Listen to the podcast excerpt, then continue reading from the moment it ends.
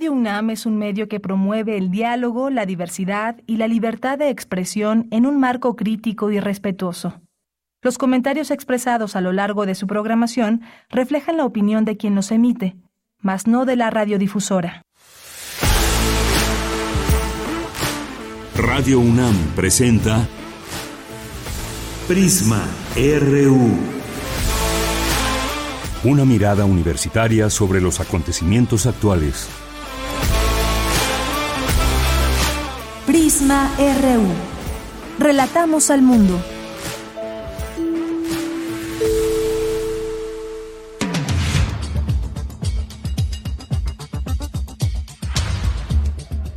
Muy buenas tardes, muchas gracias por acompañar este espacio de Prisma RU. Hoy transmitiendo en vivo desde Universum, la fiesta de las ciencias y las humanidades dedicada al deporte en esta ocasión. Nos sentimos muy halagados porque nos han recibido en este espacio, como siempre, con mucho cariño y hemos tenido oportunidad ya de hacer un recorrido por estas distintas carpas. Recuerden que en esta ocasión es híbrido esta fiesta y se pueden seguir muchas de las actividades a través de Internet y muchas también presenciales. Hay mucho movimiento, hay muchos jóvenes muchas, muchas niñas y niños también que acompañan escuelas, que acompañan este evento que se hace con mucho esfuerzo, con mucha dedicación y que siempre nos abren la puerta para conocer desde esta mirada de las ciencias y las humanidades distintos temas. Como les decía, en esta ocasión está dedicada al deporte. ¿Qué del deporte? ¿Qué queremos saber del deporte? Pues está el punto de vista antropológico del deporte, eh, los deportes que se practicaban hace muchos años, los que se practican ahora, eh, por qué, cómo debemos hacer una rutina, cómo acompañar el hacer ejercicio, la alimentación, por qué debemos verlo también como una forma de vida, qué importancia le damos al deporte en nuestra vida. Bueno, pues todas esas respuestas se van dando a través de estas distintas eh, carpas, posibilidades. Hay muchas personas expertas en la materia y ya estamos aquí todo el equipo de Prisma RU, de Radio UNAM, aquí todos en producción. Eh, muy atentos a todo esto que está pasando y tendremos varios invitados, tendremos por lo menos aquí unos cinco o seis invitados que nos estarán platicando en vivo algún enfoque del deporte desde aquí, desde la fiesta de las ciencias y las humanidades. A nombre de todo este gran equipo que acompaña esa transmisión, soy de Yanira Morán y pues vamos a, a comunicarnos también si ustedes tienen preguntas acerca de este tema del deporte, pueden hacer llegarnos sus comentarios, sus preguntas nosotros les haremos llegar pues un poco de fotografías, algunos videos para que se den cuenta de lo que hay aquí. Hoy es viernes y falta pues todo eh, este día también y el fin de semana para que puedan encontrar muchas de estas actividades. Métanse por favor a la página de Universum, ahí pueden encontrar todo el programa por día, los horarios, también hay otras sedes que son parte de esta fiesta. Así que pues no se diga más, vamos a comenzar y en un momento más tendremos por aquí a Raúl Torres Granada, que es coordinador de la Fiesta de las Ciencias y las Humanidades y esta posibilidad que se nos acerca a las universitarias, a los universitarios, pero a un público en general. Quien ya conoce Universum, pues sabe que Universum tiene muchas salas, que Universum tiene muchas respuestas a tantas preguntas desde el universo, por ejemplo, cómo funciona nuestro cuerpo cuando nos enamoramos, hay una sala que se llama Océanos, en fin, hay una diversidad de temas que pues podemos conocer y sobre todo los más pequeños también pueden venir eh, en familia. Hay muchas universitarias y universitarios que nos visitan también de otras de otros campus y eso nos da siempre muchísimo gusto. Por aquí también nos acompaña Amparo del Alto que nos ha hecho llegar pues toda esta esta invitación y también nos ha acercado esta posibilidad de eh, estar con invitadas e invitados que nos darán respuesta. Miren, por ejemplo, les decía Raúl Torres en un momento estará aquí él es el coordinador de esta fiesta. También está el doctor Axel Elías Jiménez, que él nos va a hablar del deporte desde el punto de vista antropológico. Ya me empezaba a platicar un poco sobre este tema, sus líneas de trabajo, y en un momento estará por aquí con todas y todos nosotros. Está también Ileana Galloso, que nos va a platicar de los 30 primeros años de Universum, porque este esfuerzo ha logrado ha logrado crecer, ha logrado ampliar sus posibilidades. También vamos a tener más adelante enlaces de lo que ha sucedido esta mañana desde muy temprano para darles cuenta un poco de lo que se trata y de lo que se hace en estas carpas. Hemos visto, por ejemplo, robots, hemos visto pláticas, charlas muy interesantes de lo que se hace desde muchas y muchos institutos y escuelas, por ahí también vía la preparatoria número 8. También vamos a hablar con Valentín Albarrán, que es director de Cultura del Deporte. ¿Por qué hacer deporte? ¿Cuál es la importancia en nuestra vida cotidiana? Yo sé que muchas personas que nos escuchan pues hacen deporte de manera cotidiana, pero hay muchas otras personas que no hacen deporte y solamente lo que vamos a hacer es acercarles esas eh, pues esas posibilidades y todo lo que nos dicen quienes conocen del deporte, qué hace, por ejemplo, en nuestro cuerpo, por qué nos ayuda a mantenernos con salud, eh, cuáles son las rutinas más adecuadas, en fin, hay una serie de cosas que debemos de saber acerca del deporte porque pues hay que incluirlo como parte de nuestra vida. También vamos a tener una conversación que me, va, me parece que va a estar muy interesante, fake news sobre rutinas y acondicionamiento físico. No sé si de pronto les ha pasado que cuando abren su teléfono o están en redes sociales o ven algunos videos, incluso dicen que pues no es no es tan bueno hacer eh, ejercicio cardiovascular y demás, pero ¿qué sostiene todo eso? A veces hay un negocio detrás de todo ello que lo único que nos quieren vender son productos milagro. Estos productos milagro que eh, al contrario nos hacen nos eh, hacen mucho daño y no nos ayudan a que tengamos un cuerpo sano. Muchas personas pues también deciden hacer algún tipo de deporte pero la frecuencia también. Con qué frecuencia debemos hacer deporte hay ocasiones en que en que decimos bueno pues una vez al mes ya hice ejercicio no puede incluso resultar contraproducente. Así que aquí les vamos a acercar estas, eh, a estas eh, expertas y expertos que nos van a hablar del tema. Si quieren, de una vez nos pueden estar enviando sus preguntas o sus comentarios de todo lo que, lo que se imaginen del deporte y las dudas que tengan, porque también aquí nos preguntaban, ¿y qué tan factible es que tomemos complementos alimenticios y demás? Bueno, pues también eso preguntaremos y tendremos respuesta para todo ello. Eh, cuál es el deporte que más me acomoda. A mí no me gusta correr, por ejemplo, me gusta hacer ejercicio en espacios cerrados o a alguien sí le gusta hacer, por ejemplo, algo más especializado, cuántas horas eh, se debe de hacer deporte y eh, cuánto es la sumatoria a la semana, al mes. En fin, cada uno de nosotros pues puede hacer su propia rutina. Todo ello pues viene acompañado también de que podamos tener expertas y expertos que nos vayan guiando en todo ello. Y algo que también me parece que al ser México un, un país en donde en donde tenemos mucha obesidad, es importante que desde los más pequeños y en las escuelas entendamos que esto debe ser para toda la vida. Bien, pues más o menos de eso, de eso se, se trata esta emisión del día de hoy y ya en cualquier momento por aquí ya tendremos nuestro primer invitado que está ya acercándose a esta a este espacio que nos dieron y que además cuando llegamos había mucho sol. Ahorita ya está nublado, esperamos que no llueva. Manden buenas vibras para que no nos llueva aquí y hay un clima bastante agradable. Y ya está aquí con nosotros Raúl Torres Granada, quien es coordinador de la Fiesta de las Ciencias y las Humanidades. ¿Qué tal, Raúl Torres? Bienvenido, muy buenas tardes. Hola, muchas gracias, gracias por invitarnos.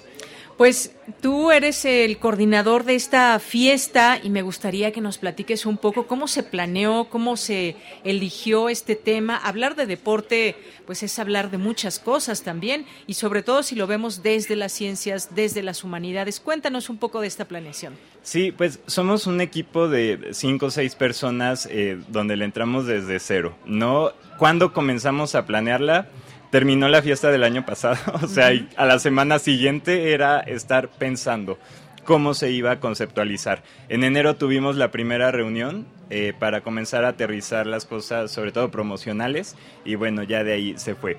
Fíjate que este tema de la ciencia en el deporte ya lo teníamos un poquito en el tintero. Era, estaba destinado a ser el tema del 2020, sin embargo, bueno, sucedió la pandemia, nos cambió la jugada a literalmente todo el mundo y pensamos que lo mejor sería que este tema se abordara cuando se tuviera la oportunidad de hacerlo presencial, por todo lo que implica, ¿no? O sea, la verdad es que es una interacción. Sí, es muy visual, muy de estar presente en las charlas, en las pláticas. E, exacto, y sobre todo de las actividades, ¿no? Porque también hay muchas exhibiciones, actividades lúdicas, así que se puso en el tintero y ahora que tenemos la oportunidad lo retomamos y sobre todo con estos aprendizajes tan grandes que hubo durante la pandemia, ¿no? Porque creo que desde hace mucho no se le daba el lugar que merecía la salud, la salud integral desde el punto de vista eh, cuerpo, mente, sociedad. Entonces, bueno, vimos que era la oportunidad perfecta para, para llevarlo a cabo. Así es, y bueno, pues así nació esta idea desde 2020, pues sí, de todo lo que sucedió creo que nos dejó también con muchas experiencias, muchas preguntas y sobre todo también ligadas a la actividad física, porque en muchas ocasiones eh, esta enfermedad vimos que pues eh, cada cuerpo, en cada cuerpo hizo algo distinto, pero sin duda algo que se menciona siempre es que mantenernos activos, mantenernos activas siempre nos eh, genera salud. Cuéntanos un poco qué del deporte, desde qué punto de vista se va a mirar el deporte en las distintas actividades que se tienen. Desde todo, desde el cerebro, desde la innovación tecnológica, desde la física, eh, las redes sociales, que más adelante vas a tener un par de ponentes buenísimos que te van a platicar de esto, eh, pero también sobre el tema de, de, salud y un poquito ahorita que comentabas que, bueno, debemos activarnos físicamente y demás, pero teniendo en mente que, como bien lo decías, cada cuerpo es distinto. Después de COVID, muchas personas quedaron eh, con padecimientos de COVID persistente y lo que nos decían es, ok, me estás diciendo que me active, pero ¿cómo le hago si camino o corro cinco metros y me canso muchísimo. Eso también lo platicamos, está en un espacio eh, de Twitter que está almacenado para cuando lo quieran escuchar, sobre cómo podemos reactivarnos después de COVID teniendo en mente esto, ¿no? Que, que, nuestro cuerpo necesita de su tiempo para recuperarse y, que no hay que estar como todos alborotados, ¿no? Y alborotadas para ya retomar. Claro, pues sí, son opciones que se tienen también desde nuestra universidad. Se han hecho distintos em, cursos y talleres también para saber qué hacer después de un de una enfermedad como COVID-19 que dejó afectadas a muchas personas en su sistema respiratorio, por ejemplo. Nos decías también desde el cerebro, el deporte ¿Por qué es importante para el cerebro? ¿Cómo se relaciona? Nos estarán preguntando. ¿Cómo es esto? Cuéntanos. Pues ahí existe una relación bien bonita y lo podemos aterrizar a algo tan elemental como es la salud mental no los efectos que despierta tanto el deporte como el ejercicio, como la activación física en nuestro cerebro que nos hace mucho más em, energéticos, pero que también baja nuestros niveles de estrés, que nos ayuda a dormir mejor. Y todo esto finalmente es un, como una cadenita, ¿no? Entonces, al tener esta salud mental lo vamos reflejando en nuestro trabajo, en nuestros estudios y, e incluso sin darnos cuenta, pues vamos como propagando, ¿no? Esta, esta actitud, porque si nos ven de pronto estresadas, estresados, como que dice, ok, no te le acerques, pero si nos ven en un mood mucho más relajado, bueno, se lleva mucho mejor la convivencia. Entonces, e, es eso, es darnos cuenta como una pequeña aparentemente pequeña cosa como es el deporte y la salud mental puede ocasionar algo muy grande de forma positiva. Claro, y además cualquier persona puede acercarse a alguna actividad deportiva que sea la que le mejor le vaya, incluso para personas que tengan discapacidad, por ejemplo. Hay creo que una posibilidad enorme de deportes y desde la UNAM hay muchas posibilidades también. Tenemos desde Deporte UNAM, que también vamos a platicar más al rato sobre todas las actividades que hay, pero hay una gama, tenemos que saber eso y también que pues nos genera esta este, bienestar. Eh, decías también, ayuda mucho al cerebro esta relación que hay. También va ligado forzosamente con nuestra alimentación. Yo diría que sí. Eh, sin embargo, también es muy importante tener en mente esta asesoría experta, ¿no? Porque finalmente estas y estos profesionales son quienes estudian, quienes se dedican a eso y quienes nos pueden aconsejar y sobre todo algo también bien importante con el tema de salud mental, no caer como en esos trastornos obsesivos, ¿no? Sino de disfrutar de la vida, porque luego es el lado extremo donde todo el tiempo estamos pesando nuestros alimentos, donde todo el tiempo queremos, o sea, si nos sacan de paseo no sabemos qué vamos a hacer porque ya no tenemos nuestra dieta cerca y de lo que se trata es eso, aprender a ver que no pasa nada, eh, porque finalmente son los mismos grupos de alimentación, porque lo que importa son las porciones y todo esto lo van a poder ver aquí en la fiesta de las ciencias y las humanidades. Así es, y no, no obsesionarse con el peso y demás, porque muchas veces pensamos que el que hace ejercicio solamente es esa persona que está muy, muy fortachón y demás, y no, no necesariamente. Puede, cada uno de nosotros tenemos un cuerpo distinto y puede ser un cuerpo completamente sano, otros pesamos más que otros, pero siempre puede haber una, eh, una, un equilibrio pues entre ese ejercicio y también la alimentación y no caer en ningún exceso y ni en fake news, que ya platicaremos de eso. Sí, sí, sí, una charla muy interesante. Así es. Bueno, pues Raúl Torres Granada, ¿qué más nos puedes decir antes de despedirnos? Invitar al público, ¿quiénes están invitados? Yo creo que pues todo el mundo puede acercarse aquí, los y las más jóvenes también. Yo veo niños, veo personas adultas, de todo. ¿Quiénes, eh, ¿Para quiénes está planeada tal vez toda esta fiesta? Literalmente, y lo dices muy bien para todo el mundo, porque en esta edición nos vamos en híbrido. Entonces, si nos visitan en Universum van a poder tener actividades presenciales, talleres, pláticas, pero que también se van a ver reflejadas algunas pláticas en redes sociales. Y esto lo hacemos eh, para descentralizar la información.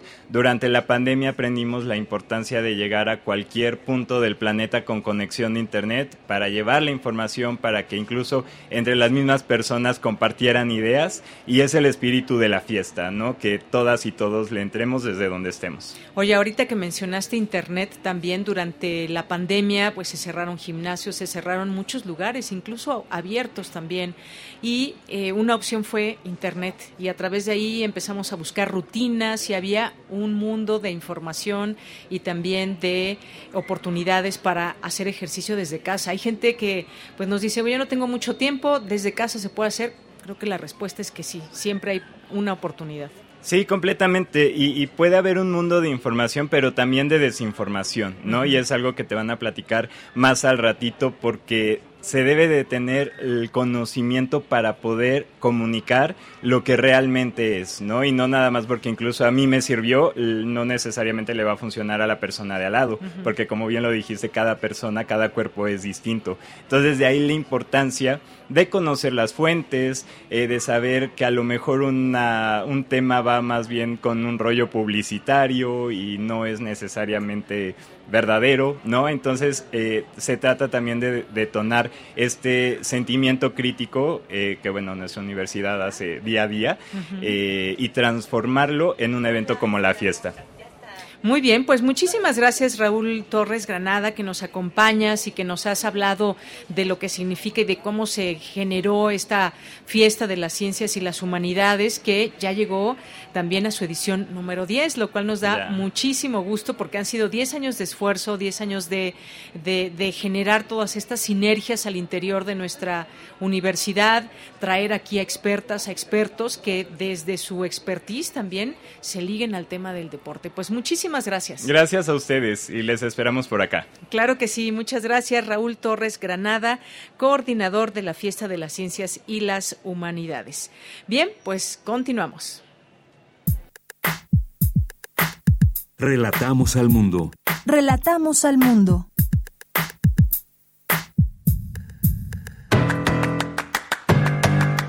Hoy en la UNAM, ¿qué hacer? ¿Qué escuchar? ¿Y a dónde ir? Del 18 al 23 de octubre se lleva a cabo de manera híbrida la décima edición de la Fiesta de las Ciencias y las Humanidades en las instalaciones del Universum y a través de las redes sociales de diversos recintos culturales universitarios. Hoy no te puedes perder el performance El Colibrí, a cargo del ingeniero Mario Alvarado, músico, compositor y programador creativo, quien conjuga la tecnología y el arte para crear música y visuales utilizando el movimiento del cuerpo, las ondas cerebrales, la fuerza de la respiración y el pulso del corazón. El resultado de esta combinación genera un estilo de música que él considera música introspectiva. El performance El Colibrí se llevará a cabo hoy, 21 de octubre, a las 14.30 horas, en el Teatro del Universum, Museo de las Ciencias.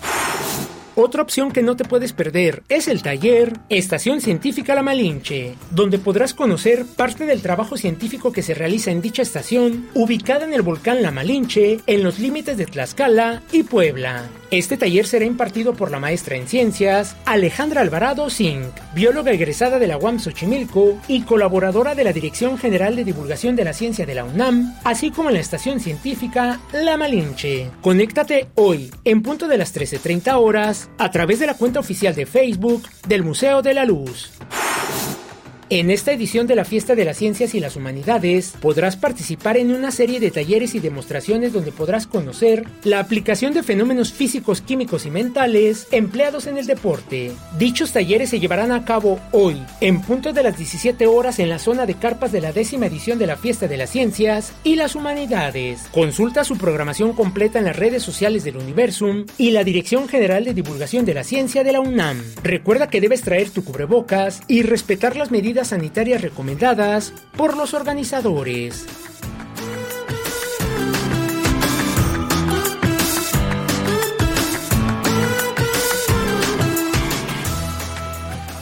Bien, estamos de regreso. Vamos a seguir en esta siguiente charla. Ahora nos acompaña el doctor Axel Elías Jiménez. Él es investigador del Instituto de Investigaciones Antropológicas, es licenciado en Historia por la UNAM, maestro en Historia Moderna y Contemporánea por el Instituto Mora y doctor en Historia por el King's College London. Temas, eh, sus temas de interés son el deporte y actividades físicas y nos va a hablar del deporte desde el punto de vista antropológico. ¿Qué tal, doctor Axel? ¿Cómo estás? Hola, buenas tardes. Bien, aquí feliz de participar en, en esta fiesta que ha sido muy interesante. Vi el programa, he tratado de seguir algunas transmisiones en línea, presenciales, la primera vez que, que vengo ya al espacio, pero ha sido muy interesante como ver todo el programa y a mí que me interesa el deporte, actividades físicas, pues hay mucho de dónde analizarlo desde diversas perspectivas y eso es muy enriquecedor. Claro que sí, estoy coincido contigo, hay mucho que ver y quienes nos están escuchando que se acerquen también a esas posibilidades que hay en línea. Pero vamos a, a tu tema, el deporte desde el punto de vista antropológico. ¿Qué, qué podemos decir desde esta arista mirar al deporte? Sí, eh, mi formación es como historiador, ¿no? Pero obviamente la, la perspectiva que tengo es muy transdisciplinaria, ¿no? Y desde un punto de vista antropológico requiere esencialmente un enfoque más del, del, tiempo presente. La historia tiende a ser más del pasado, pero finalmente son disciplinas que están en, en, contacto constante, ¿no? Y así mismo las relaciones internacionales, la sociología, la geografía. Entonces pensarlo más como una perspectiva amplia de ciencias sociales y humanidades, ¿no?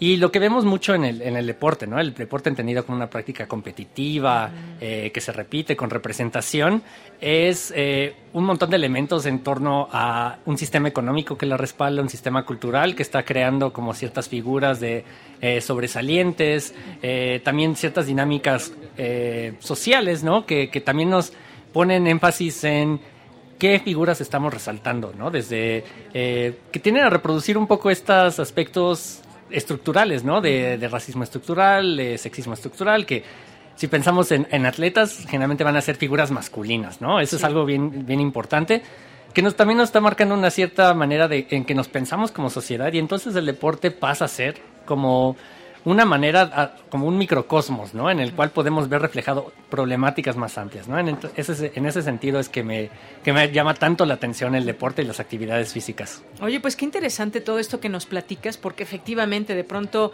cuando nos acercamos al deporte y hay deportes más, eh, digamos, más conocidos que otros o a los que se les da más importancia o se les mete más dinero y se vuelven un negocio enorme. Y me refiero, por ejemplo, al fútbol y sus figuras que son, como bien decías, sí. eh, son hombres, ¿no? No hemos visto toda esa, eh, esa eh, posibilidad también para los torneos femeniles, que los hay y muchas veces pues quedan relegados. Todo esto sin duda es importante mencionarlo y también pues cómo desde el deporte se puede llegar a los Juegos Olímpicos o cómo generar esa formación en las personas.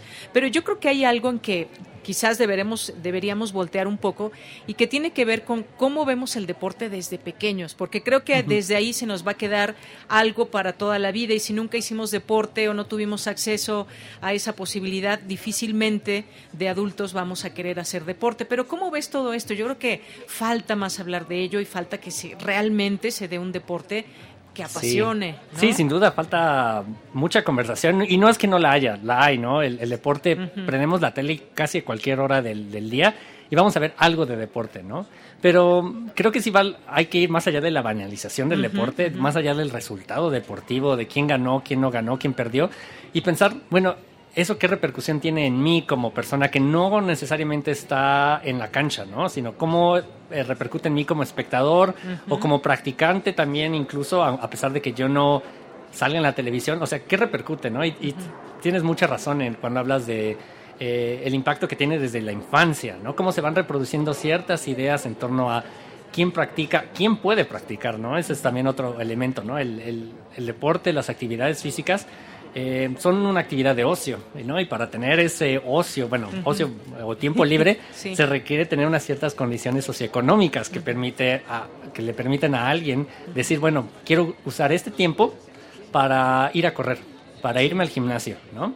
Y después surge la pregunta, ¿y para qué corres y para qué vas al gimnasio? ¿no? Puede ser desde un aspecto de, por mi bienestar físico, ¿no? Por mi condición, para, mi corazón, mi... Eh, o desde el punto de vista de la estética, ¿no? Quiero verme eh, en forma, quiero verme como musculoso o musculosa.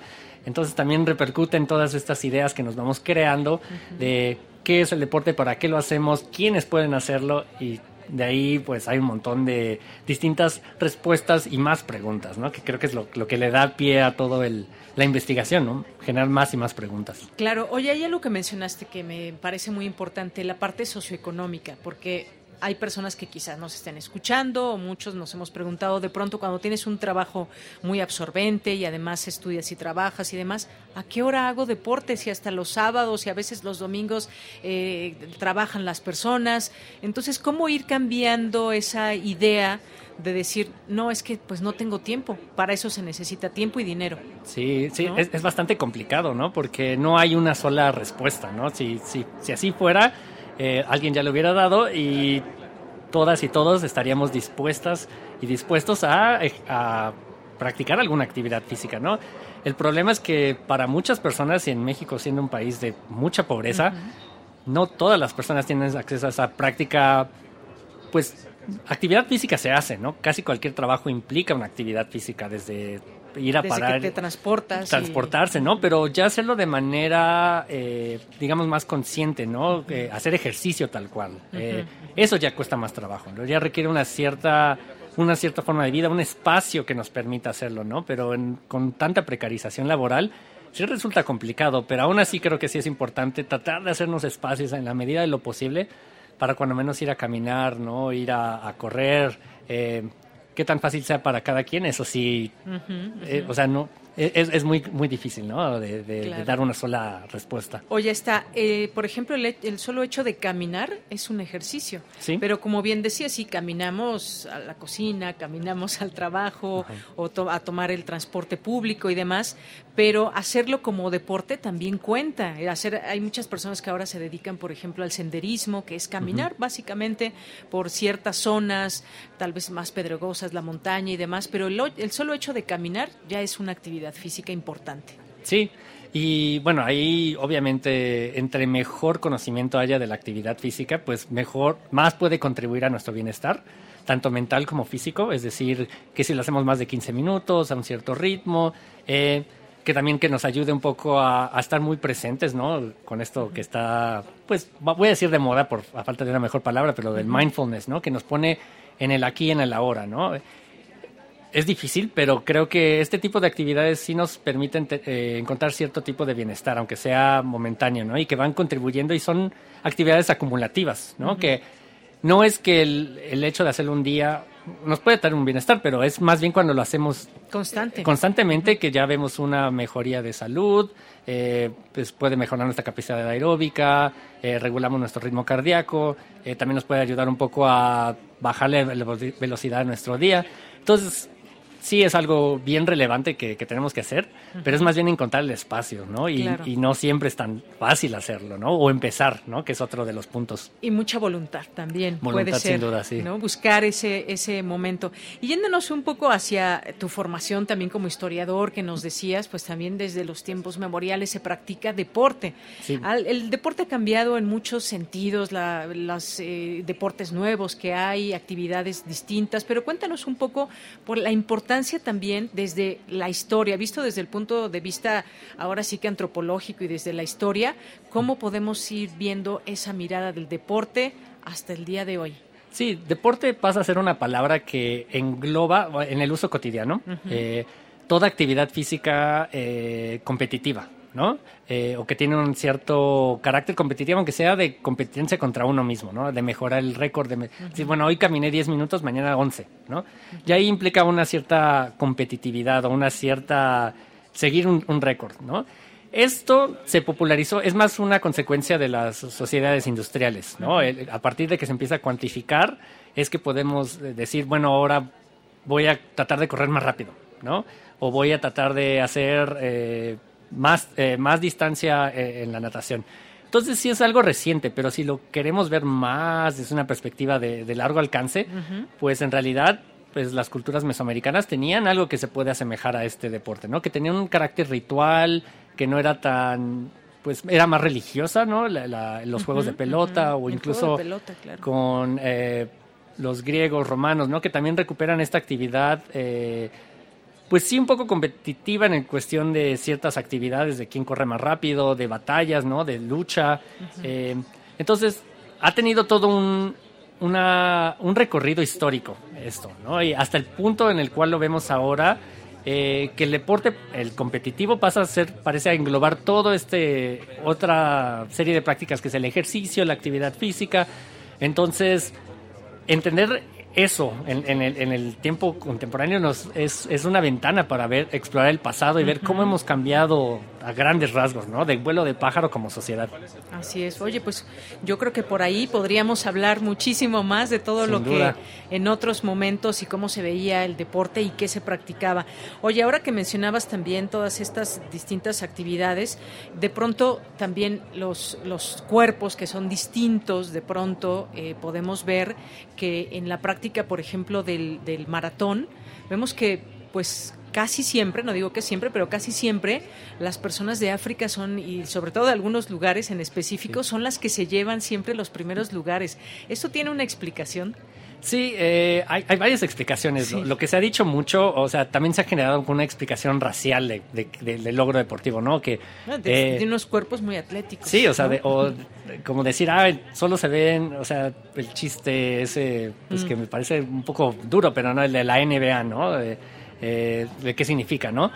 Eh, pero más allá de eso es pensar que no solamente es genética o no solamente es los marcadores visuales que tenemos, sino que también va acompañado de toda una historia, de una tradición de cada eh, cultura, ¿no? En el caso de los corredores generalmente kenianos o de, Etiopía. Extremadamente delgados, ¿no? Extremadamente delgados. Hay, hay todo un sistema que, que, permite que haya una buena selección de talentos, un, un, sistema económico que permite hacer esa selección de talentos, apoyarles para que sigan en su en su, en su competencia y que obtengan los resultados que tienen, que son sorprendentes, ¿no? Entonces no es tanto como tratar de simplificar el que eh, por ser negros son buenos, sino tratar de decir, bueno, hay algo más detrás, ¿no? Eh, y eso aplica para no solamente para el atletismo, ¿no? También lo podemos explicar para por qué vemos mayoritariamente golfistas blancos, ¿no? O sea, que tiene que ver con un componente sí racial y también socioeconómico. Es quién tiene acceso a pagar eh, a ir a un campo de golf y, realmente mejorar, ¿no? Entonces es esto que comentamos al inicio, ¿no? Es eh, todo el asunto racial, socioeconómico que se va conjuntando para que el deporte tenga la cara que le vemos en la actualidad. Muy bien. Bueno, pues ya se nos va acabando el tiempo, tenemos algunos minutos más, pero me gustaría también que nos que nos eh, nos dejaras un mensaje sobre, pues has estudiado mucho ligado al deporte, eh, es tu formación de historia, antropológica y demás. ¿Qué, ¿Con qué mensaje te despides hacia el público que nos está escuchando?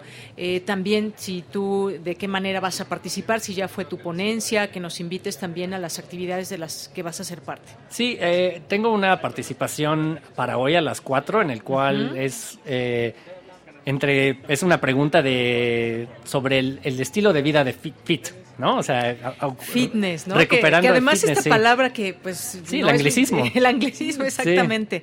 Hay que ser muy fitness, ¿no? Ahora es como la parte muy de moda. Sí, que es una tendencia, ¿no? Pero es importante que la tratemos de eh, romper en partes y decir, bueno, ¿y eso qué implica, no? ¿Quiénes son las personas que están eh, promoviendo este estilo de vida? ¿Qué les permite estar ahí para poder promoverlo, para poder hacerlo? Y realmente es, en beneficio de todos. Quizás es como lo que yo me interesa como conversar en más adelante, ¿no? Y creo que lo que me gustaría concluir, que es mi reflexión constante, es tratar de complejizar el deporte, ¿no? El deporte da esta apariencia de, equidad, de equilibrio, de que todos tienen las mismas condiciones, cuando realmente no es así, ¿no? O sea, es uno de los aspectos más que nos marcan que hay desigualdades, eh, inequidades fuertes en la sociedad, ¿no? Entonces, tratar de ver el deporte como eso, como un sistema desigual, que trata de regularse y que en principio trata de decir que todos tienen las mismas condiciones cuando realmente no es así, ¿no? Creo que eso es importante pensarlo porque eso nos, nos puede ayudar mucho a nuestra salud mental y a nuestra salud física. Decir, bueno, yo hago esto por mi bienestar, pero no por, eh, por estar, entrar dentro de la norma, por tener un, un, cuerpo de, ¿Cómo cambiamos el nombre de fitness? ¿A cómo le ponemos en español un cuerpo? Incluso eso, sí. ¿Qué será un cuerpo sano? Un cuerpo sano, ¿no? Que, que necesariamente no, no necesariamente es algo positivo, ¿no? Puede uno verse súper musculoso y tener eh, desórdenes alimenticios o problemas mentales, ¿no? Eh, bueno, de, salud mental. Entonces sí es importante como repensar eso y decir, bueno, esto cómo me va a beneficiar a mí como, como persona y no por compararme o entrar en una tendencia. Claro. ¿Cómo se llama tu plática de las 4 de la tarde? Eh, no me recuerdo el título específico, pero era un poco modo de vida fit, algo así muy bien. Eh, ¿A las cuatro en dónde? A las cuatro en el auditorio del Universo. Muy bien, bueno, pues ahí dejamos esta invitación para que vayan a escuchar al doctor Axel Elías Jiménez. Pues doctor Axel, muchas gracias por estar aquí en Prisma RU en el marco de esta fiesta de las ciencias y las humanidades. Sí, muchas gracias a ti y bueno, espero, espero que verlos eh, en, en, el auditorio o eh, virtualmente y también que invitarles a, que se unan al resto de actividades que todavía continúan en el fin de semana. Claro que sí. Muchas gracias. Hasta luego. Fue el doctor Axel Elías Jiménez, investigador del Instituto de Investigaciones Antropológicas, licenciado en Historia por la UNAM, maestro en Historia Moderna y Contemporánea por el Instituto Mora y doctor en Historia por el King's College London, y sus temas de interés, el deporte y actividades físicas. Y se valen las preguntas, supongo, al rato. Sí, También ahí del público. Sí, del público será, es lo más enriquecedor de esto, ¿no? De, escuchar eh, qué preguntas tienen, qué inquietudes, eso es lo más enriquecedor, tener este, esta, crear sinergias. Bien, pues ahí este foro importante. Muchas gracias, doctor Axel. Hasta luego. hasta luego. Queremos escuchar tu voz. Síguenos en nuestras redes sociales. En Facebook como Prisma RU y en Twitter como arroba PrismaRU.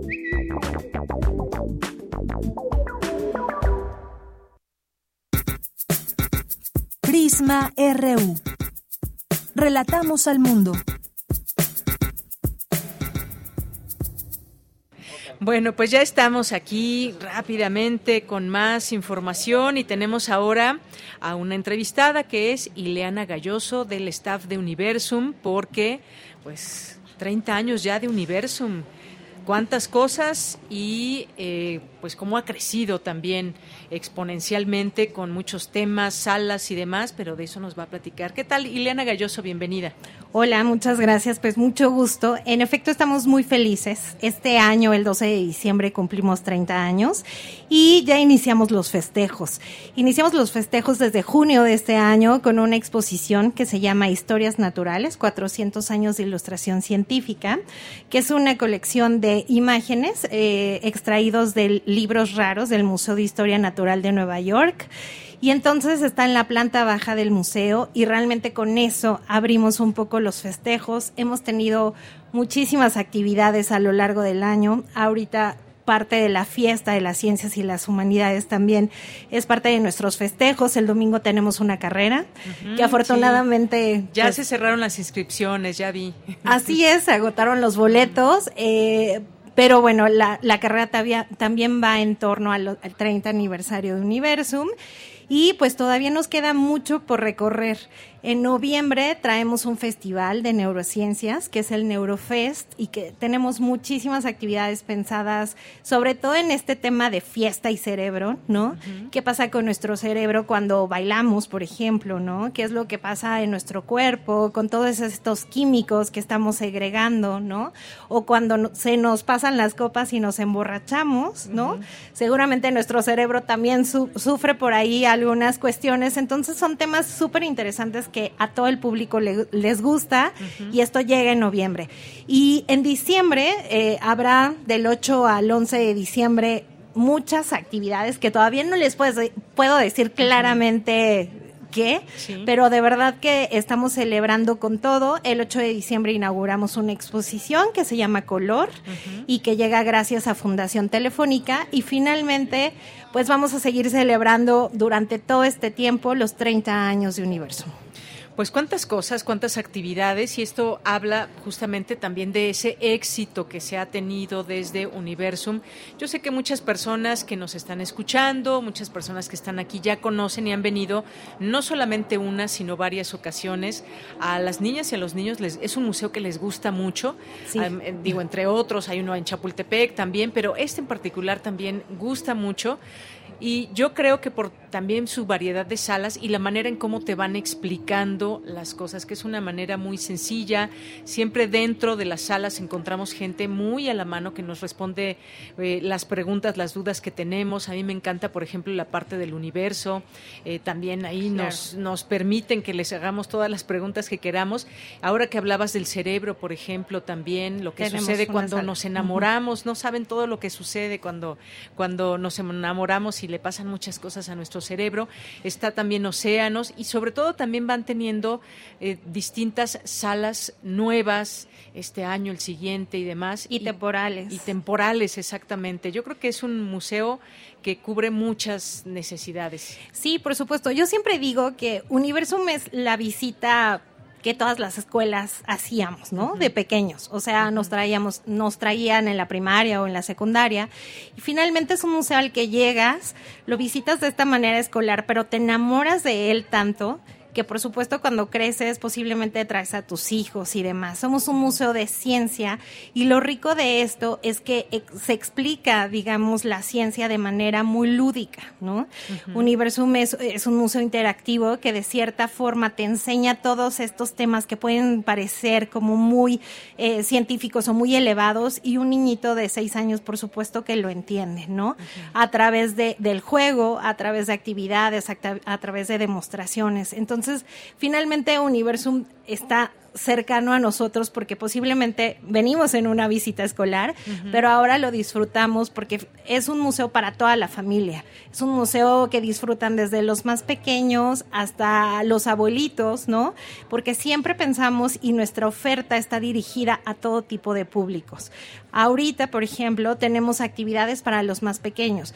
El espacio infantil está en una etapa de remodelación, pero todos los fines de semana hay actividades en donde los peques pueden llegar a la luna, porque tenemos en la parte de universo que mencionabas una, una luna. Entonces, los preparamos para convertirse, nosotros les llamamos pequenautas, ¿no? Y entonces hacen todo un recorrido por diferentes salas eh, con un sentido astronómico, ¿no? Y también pueden ser científicos por un día, en fin, de verdad que acercamos a los más pequeños e inspiramos vocaciones en ese sentido. Muy bien, pues sí, siempre hay cosas nuevas, eso también es algo que a mí me gusta mucho y que como bien dices pueden venir toda, puede venir toda la familia. ¿Qué días está abierto eh, Universum? ¿Cuáles son los horarios? de jueves a domingo, de 10 de la mañana a 17 horas. La taquilla cierra a las 16 y por supuesto que el museo se recorre aproximadamente de 3 a 4 horas. Pueden tomar un descanso, eh, comer algo y continuar porque son muchas las salas que pueden recorrer y explorar con nosotros. Así es, se encuentra aquí en Ciudad Universitaria, hay muchos espacios también, áreas verdes, eh, donde se puede descansar también y está enmarcado pues aquí en Ciudad Universitaria, un bellísimo lugar, Universum, no se lo pierdan si no lo han conocido, de lo que se han perdido, pero siempre hay tiempo y quienes ya lo visitaron, vuélvanlo a visitar, siempre, como digo, hay cosas que nos ofrecen cosas nuevas. Pues Ileana Galloso, muchísimas gracias, gracias por estar aquí, hablarnos de Universum. Me gustaría que te despidas con quizás una invitación, alguna reflexión en torno a todo lo que está pasando con la fiesta de las ciencias y las humanidades. Sí, por supuesto. Los invitamos a que nos sigan en redes sociales como Universum Museo, en la página web www.universum.unam.mx y por supuesto que eh, la sede de la fiesta de las ciencias y las humanidades es en Universum y los invitamos a todos a que vengan a las actividades, que son muchas, muchas y muy divertidas. Claro que sí. 30 años de Universum el próximo 12 de diciembre. Pues muchas felicidades, muchas gracias por estar aquí. Al contrario. Y a todo el equipo que forma parte de Universum. Muchas gracias. Gracias. Continuamos. Porque tu opinión es importante, escríbenos al correo electrónico prisma.radiounam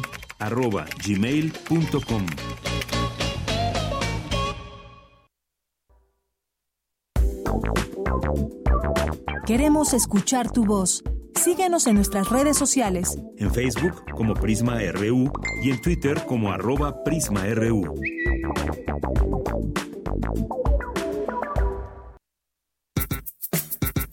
Prisma RU.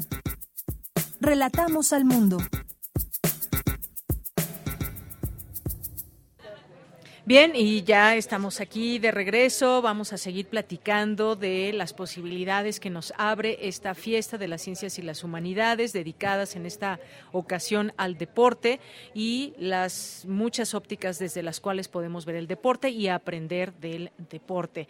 Y bueno, conmigo se encuentra mi compañera Virginia Sánchez, Vicky, que pues ha estado desde muy temprano en un recorrido por estas carpas, por este lugar que bueno, ahora recuerden que está en un formato híbrido. Hay eh, actividades presenciales, pero también hay muchas actividades que se pueden seguir en línea. ¿Qué tal, Vicky? ¿Cómo estás? Muy buenas tardes. Hola, ¿qué tal? De ella, auditorio de Prisma RU. Muy buenas tardes. Qué gusto saludarles aquí desde Universum, desde Ciudad Universitaria. Y bien, como dice desde ella, pues eh, este formato híbrido nos permite también, eh, pues, apreciar, conocer, formar parte de actividades presenciales que se están llevando a cabo. Y hace unos momentos se presentó eh, aquí en la, en la unidad móvil Prometeo, que está ahí instalada y ahí van a tener muchas actividades. Les invitamos para que visiten la programación también y vean qué van a poder eh, ver y apreciar, pues estuvo, fíjate que la presencia en el juego ancestral con pelota de Ule Ulama, este juego que hemos visto, ¿no? Alguno, en algunos códices, en algunos registros históricos que se jugaba eh, aquí, pues en estas tierras eh, mexicas, con este juego de pelota de cadera, ¿no? Ellos ahí mencionaban que es el único juego en el mundo que se juega con la cadera, porque además es una pelota elaborada con hule, un hule que se extraía anteriormente de un árbol, árbol de Castilla, se extraía el, el líquido, después se solidificaba, quedaba como eh, bueno, pues como una especie de goma y hacer, pero pesa tres kilos y medio, entonces es el, solamente se puede jugar con cadera porque decían si se juega con cabeza o con pie, pues sería muy peligroso. Y entonces, bueno, pues ahí estuvieron eh, los investigadores, las investigadoras del Instituto de Investigaciones Estéticas de la UNAM, Emily Carrión Blaine y Nora Pérez, porque ellas pues precisamente llevan a cabo una investigación sobre este juego de pelota, no todo lo que es la caracterización. Ellos decían, bueno, antes este podía extraer de estos árboles, ahora no, ahora se extrae porque se mantiene además, se llevó más allá, decían, Hernán Cortés llegó, le impresionó, se lo llevó a Europa, pero fíjate que fue eh, censurado, lo prohibieron porque como tenía todo este carácter ritual, pues ya sabes que estas cosas no eran muy bien vistas en ese entonces, entonces tuvo, pero sin embargo, pues siguió recorriendo por el mundo y afortunadamente se mantiene, pues yo creo que por su riqueza además eh, simbólica, además pues es un deporte, es un deporte que se mantiene. Y fíjate que la UNAM ya tiene su equipo de ULAMA desde febrero de 2020 y está, se la formaron aquí estudiantes de la UNAM. Y precisamente platiqué con uno de ellos para que nos cuente pues la, lo interesante que es integrarse a este equipo, la importancia de mantenerlo además como este elemento simbólico, ancestral, tradicional, pero además deportivo que pues caracterizó a estas culturas ancestrales. Así que escucharemos a Alan Zúñiga Lascano, él es estudiante de la licenciatura de Química, de la Facultad de Química, y nos platica esto cómo fue que se integró a este equipo y bueno, por qué es también tan importante el que se haya conformado. Pues primeramente nosotros conocimos a la doctora Emily en un torneo, ya era jugador de Ulama de cadera y estudiante en licenciatura. Ella nos propuso este el proyecto del, del equipo de la de Ulama de la UNAM. Así fue como este nosotros integramos como el equipo este primer equipo el equipo fundador. Este ahorita pues estamos desarrollando apenas los lo que es el entrenamiento y concretando un equipo de, de la UNAM. Eh, es muy importante igual la, la práctica porque va acompañada de la filosofía y un poco de nuestra herencia cultural entonces este pues los jóvenes igual este aprenden o aprendemos lo que es este pues lo que es nuestra lengua, nuestra lengua madre que es el náhuatl y algunos este otros elementos culturales como es el lule, el fuego, el cacao, el maíz, entre otras cosas. Este el juego siempre va de la mano con la ritualidad, ya que no es solo un deporte, también es un se le dice rezo rezo en movimiento. Perfecto. ¿Y quiénes bueno, ahí, ahí seguíamos. Y, y, bueno, pues quien esté interesado, porque yo sé que este juego llama mucho la atención y, este equipo ahorita está conformado por seis hombres, dos mujeres, así que no, antes era creo que solamente un juego que era exclusivo para, para los hombres, bueno, ahora con esta apertura, ahora también las mujeres, si les interesa, se pueden integrar. Y bien, pueden venir miércoles y jueves, están en el espacio deportivo en la zona de las islas, pero también tienen una página donde van a poder consultar, ¿no? Como donde publican los entrenamientos que realizan aquí en Ciudad Universitaria y es en la página de Ulama Sierra Tonatzin Tlali. Así que hay quienes estén interesados y también pues podemos seguir lo que te decía, estas investigaciones que se hacen también desde la UNAM. Y fíjate que también recorriendo encontré un stand muy interesante de un proyecto PAPIT de Prepa 8, porque ahí tienen pues algunas estructuras animales que nos permiten conocer. Eh, veía cómo está por dentro el pulmón de un perro, por ejemplo, ¿no? Eso es, porque además hay muchas especies animales que somos, digo, nosotros somos eh, eh, de la especie animal precisamente y muchas otras especies muy parecidas y yo creo que este stand pues nos permite precisamente conocer cómo somos por dentro, porque a veces solamente la estructura externa pues no, no nos da todo y yo creo que es parte de lo interesante de este exposición Así que vamos a escuchar a Mauricio Reyes Gutiérrez de la Prepa 8 que nos cuenta pues sobre el objetivo central por el que eh, montaron, construyeron y aquí nos están compartiendo este stand. Vamos a escucharlo. Bueno, específicamente aquí en, eh, el objetivo es poder este, conocer eh, algunas de las técnicas de conservación de los animales este, y poder aprender un poco sobre la estructura interna, como lo mencionabas. Este, además de que pues, con eso pues, se puede combinar el arte, por ahí tenemos algunas técnicas que como los animales pierden este, un poco el color, pierden un poco este, bueno, cuando se someten a, las sustancias químicas pierden el color, pues se ocupa, se echa mano de algunos artistas pues para darles otra vez el color y hacerlos este, ver como si estuvieran vivos, ¿no? Y son técnicas de preservación y cabe mencionar que estos animales este, son animales muertos o son animales que, que nos donan, ningún animal es sacrificado porque pues justamente estamos apoyando esa parte y es una manera de también de, de darles un segundo uso eh, muy educativo y muy lúdico a todos estos animales, ¿no? Y bueno, también tenemos en el stand alguna una parte de impresiones 3D que bueno hemos eh, se han impreso este algunas este, estructuras eh, eh, propias de biología molecular, proteínas, este, ADN, bueno, DNA, este, y para la comprensión mejor de algunos temas exclusivos de biología molecular y también algunos temas de anatomía y algunas, algún desarrollo tecnológico. En este caso desarrollamos un sensor de CO2 y pues básicamente eso es este, a lo que se basa el stand de, de Prepa 8 aquí en la Feria de las Ciencias y Humanidades. Perfecto. Mira, veo que hay alguna ahí entonces, bueno, fíjate que ahí vamos a poder ver ahí cráneos de tigre blanco, cráneos de bulldog, de puma, corazones de cerdo, eh, tortugas también que podemos conocer cómo están por dentro, algunas víboras, hay estos pulmones de perro, como te decía, y además un mono araña que dice ahí es el atractivo del stand para conocer.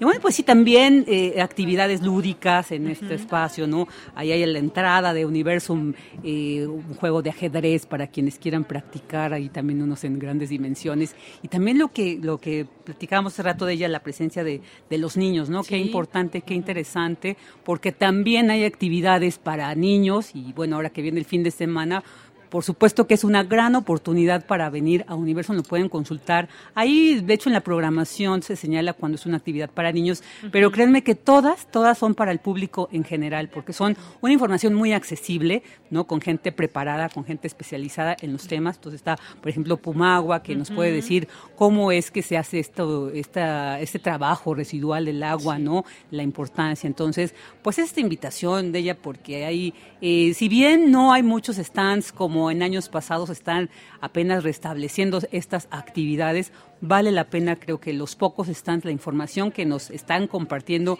creo que es muy valiosa y bueno, pues este esta edición que es dedicada al deporte, muchas de estas actividades precisamente nos hablan como la que les acabo de compartir, bueno, pues el que nos muestra, ¿no? Cómo este tema es tan importante, ¿no? De desarrollar y bueno, pues que a través de la ciencia también y el conocer de ella, yo creo que también es muy importante cómo la ciencia, y, y me lo decía también precisamente este compañero de la prepa 8, pues la ciencia está en todas partes, ¿no? Entonces, esto creo que es una oportunidad de reconocer la dimensión científica de la vida y, y, además, pues, eh, materializada, ¿no? De manera concreta. Así es, Vicky. Pues sí, a mí me gustó mucho, fíjate, eh, esto del deporte, visto desde las ciencias y las humanidades. Yo dije, ¿qué, ¿qué tanto podemos conocer del deporte? Creo que hay un montón de cosas y preguntas que tenemos todo el tiempo cuando de deporte se trata y sobre todo visto desde esos eh, distintos puntos de vista. Por ejemplo, fíjate, y además hay actividades en, a la una de la tarde, empezaron un montón de cosas, luego siguen más adelante, tenemos aquí lo que el doctor Axel nos compartía, la vida física o como le podamos llamar, y hay que hacer un mexicanismo también de cómo expresar esto. Pero, por ejemplo, ¿tú sabías que el cuerpo tiene memoria? Si alguna vez tú practicaste algún deporte y dejaste por alguna razón de hacerlo, de nueva cuenta vas a practicarlo, tu, tu cuerpo tiene una, una memoria y puedes lograr de nueva cuenta buenos resultados y demás, pero nuestro cuerpo tiene memoria. También, pues bueno, todo lo que acompaña un estilo de vida, el tema de por ejemplo, cómo los científicos usan el deporte para hacer ciencia y un poco todo eso que nos han platicado también, una perspectiva social, antropológica, biológica, mitos y realidades de pronto que, se tiene sobre todo el tema del deporte. Hay un montón de cosas que si tienen preguntas, aquí es el lugar donde responderlas. El, los espacios son abiertos, así que además muy eh, hay mucho cuidado en este tema de, de COVID-19, así que no se preocupen por eso. Se traen su cubrebocas, pero pueden estar en distintos espacios, quitárselo un rato y si se acercan a los stands, a, los, a las carpas, pues se pueden poner el cubrebocas y estar sin ningún problema en estas charlas y siempre hay posibilidad de guardar la sana distancia. Así que es, si aún no planean su fin de semana, vénganse a Universo. Así es, y también, por ejemplo, lo que habíamos hace rato, estos robots de hockey, robótica Hockey, sí, también. es eh, esto, yo creo que también a los niños, a las niñas les entusiasma esto de la creación. Y bueno, pues aquí también, presente, vamos a encontrar eh, pues actividades relativas a este tema, también pues mucho también eh, señalar de ella que también está la presencia de pues varias eh, entidades universitarias, y entonces también es la oportunidad de acercarnos precisamente a la investigación que se realiza, porque a veces no tenemos, es tanta que no tenemos la oportunidad de conocerla, bueno, pues este espacio precisamente vamos a poder saber también mucho de lo que aquí, del conocimiento que se genera. Claro que sí, además hace rato que platicábamos de, híjole, cuesta mucho hacer deporte y demás hay lugares como este paraíso en la ciudad, la Reserva Ecológica del Pedregal de San Ángel, que es una reserva natural urbana que pertenece a la UNAM y tiene más de 200 hectáreas de ecosistema único que da, da hogar a más de 1.500 formas de vida nativas adaptadas a las condiciones naturales del sur de la Cuenca de México y se pueden unir haciendo deporte y también a la protección de este paraíso en plena Ciudad de México. Vicky, pues muchas gracias, gracias por toda esta información que nos trajiste en este en este programa en vivo de Prisma RU. Un gusto. Buenas tardes. Muy buenas tardes y nos vamos a ir al corte de las 2 de la tarde y regresamos todavía a una segunda hora con mucha, mucha información.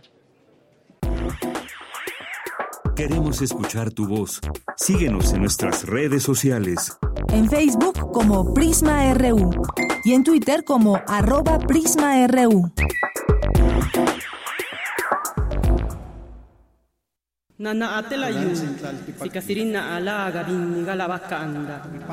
Deja que las voces pluriculturales invadan tus oídos. Calme Cali. Séptima temporada. Todos los jueves a las 10 horas por el 96.1 de FM. Retransmisión domingos 15.30 horas. Calme Cali una coproducción del Programa Universitario de Estudios de la Diversidad Cultural e Interculturalidad de la UNAM y Radio UNAM. Experiencia sonora.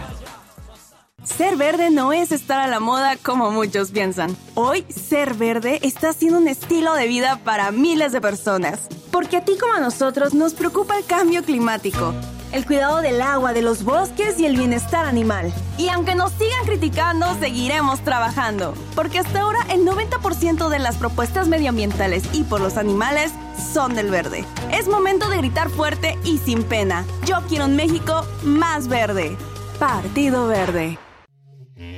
Energía, color, color, magisterio en la digitación, la embocadura, la respiración, la fuerza los matices. Improvisación desde una audible paleta cromática, donde el lienzo registrado baña al escucha con tonos y con timbres de virtuosismo al servicio de la búsqueda y del encuentro. Palabras que apenas sirven para describir lo que este miércoles 19 de octubre habrá de escucharse en el concierto Amber, improvisaciones sonoras desde el Canadá a México. Concluye aquí en México, la gira latinoamericana de la clarinetista bajo Lori Friedman y el trombonista Scott Thompson. Canadienses ambos, estupendos músicos ambos. Escucha su transmisión el sábado 22 de octubre por el 96.1 de FM a las 6 de la tarde. Radio UNAM, experiencia sonora.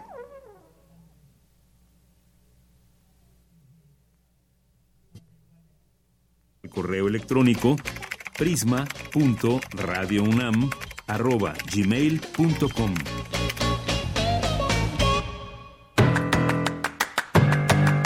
Mañana en la UNAM, ¿qué hacer? ¿Qué escuchar? ¿Y a dónde ir? Este fin de semana continúan las actividades presenciales y virtuales de la décima edición de la Fiesta de las Ciencias y las Humanidades. Al practicar deporte hay algo que a la gente le suele importar mucho. ¿Cuántas calorías gastamos? La investigadora Erika Fernández Pérez Rivera, profesora de la Facultad de Ciencias de la UNAM, y José Adolfo Oropesa Villanueva, estudiante de Biología de la Facultad de Ciencias, nos explicarán qué es una caloría, el porcentaje de energía utilizada cuando realizamos alguna actividad deportiva, así como la energía que generan y gastan las y los grandes atletas en deportes como atletismo, natación y ciclismo. Participa en el taller Calorías Vemos, Energías No Sabemos, que se llevará a cabo de manera continua mañana sábado 22 de octubre de 9 a 16.30 horas en la zona de carpas de la Fiesta de las Ciencias y las Humanidades. Y a manera de clausura de la décima edición de la Fiesta de las Ciencias y las Humanidades, se llevará a cabo el evento Voces que Inspiran, foro de charlas breves en las que los participantes compartirán sus vivencias para inspirar al público, rostros mediáticos y emergentes que por sus acciones e ideas están cambiando a México.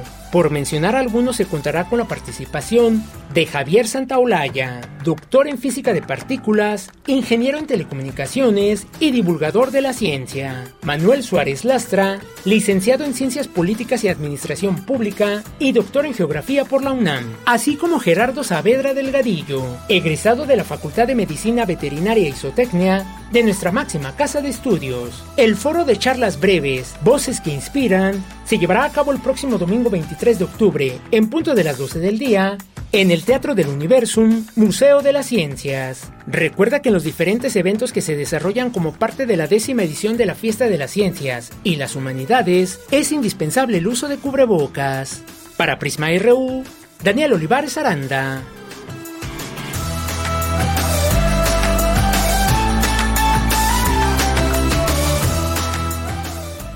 Bien, estamos de regreso aquí en esta transmisión en vivo desde Universum, Museo de las Ciencias. Eh, se lleva a cabo la fiesta de las ciencias y las humanidades, un espacio que pues nos ha recibido aquí muy bien y que nos ha dado la posibilidad también de encontrarnos con algunas de las personas que crean estos eh, contenidos, que son parte también de estos distintos talleres, charlas, conversaciones, actividades físicas lúdicas que hay, que ya les hemos ido platicando en nuestra primera hora. Nos da mucho gusto estar aquí, gracias a todo el equipo de Universum que nos ha recibido y vamos a seguir platicando en esta segunda hora con varios expertos. Todavía tenemos la presencia de Valentín Albarrán, que es el director de Cultura del Deporte UNAM. Si tienen preguntas, de verdad no se olviden de enviárnoslas en arroba PrismaRU en Twitter y PrismaRU en Facebook, porque hacer deporte, la, la importancia en nuestra vida cotidiana. Vamos a platicar de fake news sobre rutinas y acondicionamiento físico. Yo sé que muchos de quienes nos escuchan eh, tienen muchas preguntas en este aspecto. ¿Qué sí es verdad y qué no es verdad? No sientan ninguna pena. Yo creo que siempre es importante sacar todas estas dudas que se tienen ligadas al deporte. Ya estaremos platicando también de todas estas noticias falsas. Pero también, pues ya estamos en el momento de mandarles saludos a quienes nos están escribiendo a través de nuestras redes sociales. Michelle González también está con nosotros aquí como parte del equipo en esa transmisión en vivo. ¿Qué tal, Michelle? Muy buenas tardes. Hola, Deya, muy buenas tardes. Eh, acabamos de estar aquí en la fiesta de las ciencias y las humanidades. Eh, mi compañera Monse Brito y yo nos dimos una vuelta para grabar justamente a la comunidad universitaria y a los visitantes que nos acompañan de, pues de otras organizaciones, de otras instituciones y estuvimos viendo las clases de salsa, el básquetbol, todas las actividades deportivas que, que están. Y la verdad es que está muy padre, muy muy bonito y hasta nos dieron ganas de jugar. Al rato ya nos vamos a poner ahí. Después de las tres. A socializar el servicio. Entonces, mientras mandamos los mensajes a nuestros queridos radioescuchas, aquí tenemos a Eduardo Mendoza, que nos comparte viernes y con Radio UNAM y todos en CEU. ¡Wow! Gracias por otra buenísima semana. Saludos. También tenemos a Andrea Smar, a Rosario Durán Martínez, a César Soto. Y Andrea nos comparte que suena increíble para llevar a su sobrinito. ¿A partir de qué edad es recomendable llevar a los peques? Mi niño apenas tiene un añito.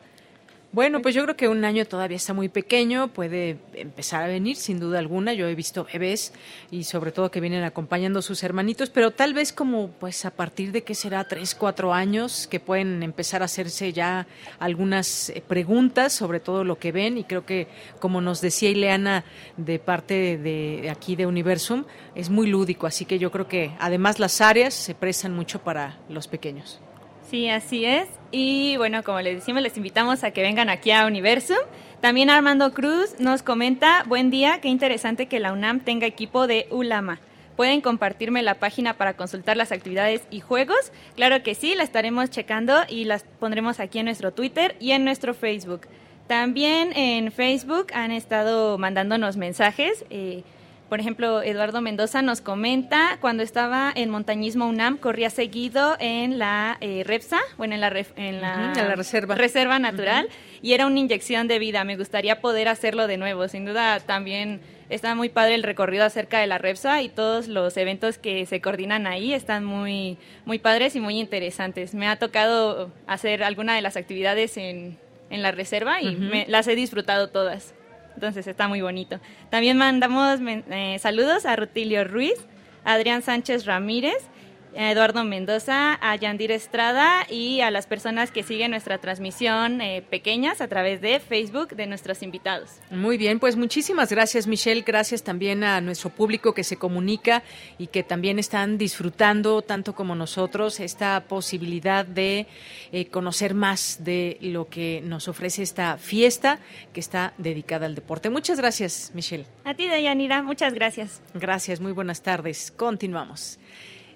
Y nos, nos seguimos, seguimos con, seguimos con Luis Fernando Jarillo, porque también aquí nuestro compañero reportero ha estado pues muy atento desde muy temprano a esta fiesta y ha hecho también un recorrido y se ha encontrado seguramente temas muy interesantes que nos viene a platicar. ¿Qué tal Luis? ¿Cómo estás? Muy buenas tardes. Muy buenas tardes, Deyanira, a ti y a todo el auditorio de Prisma RU.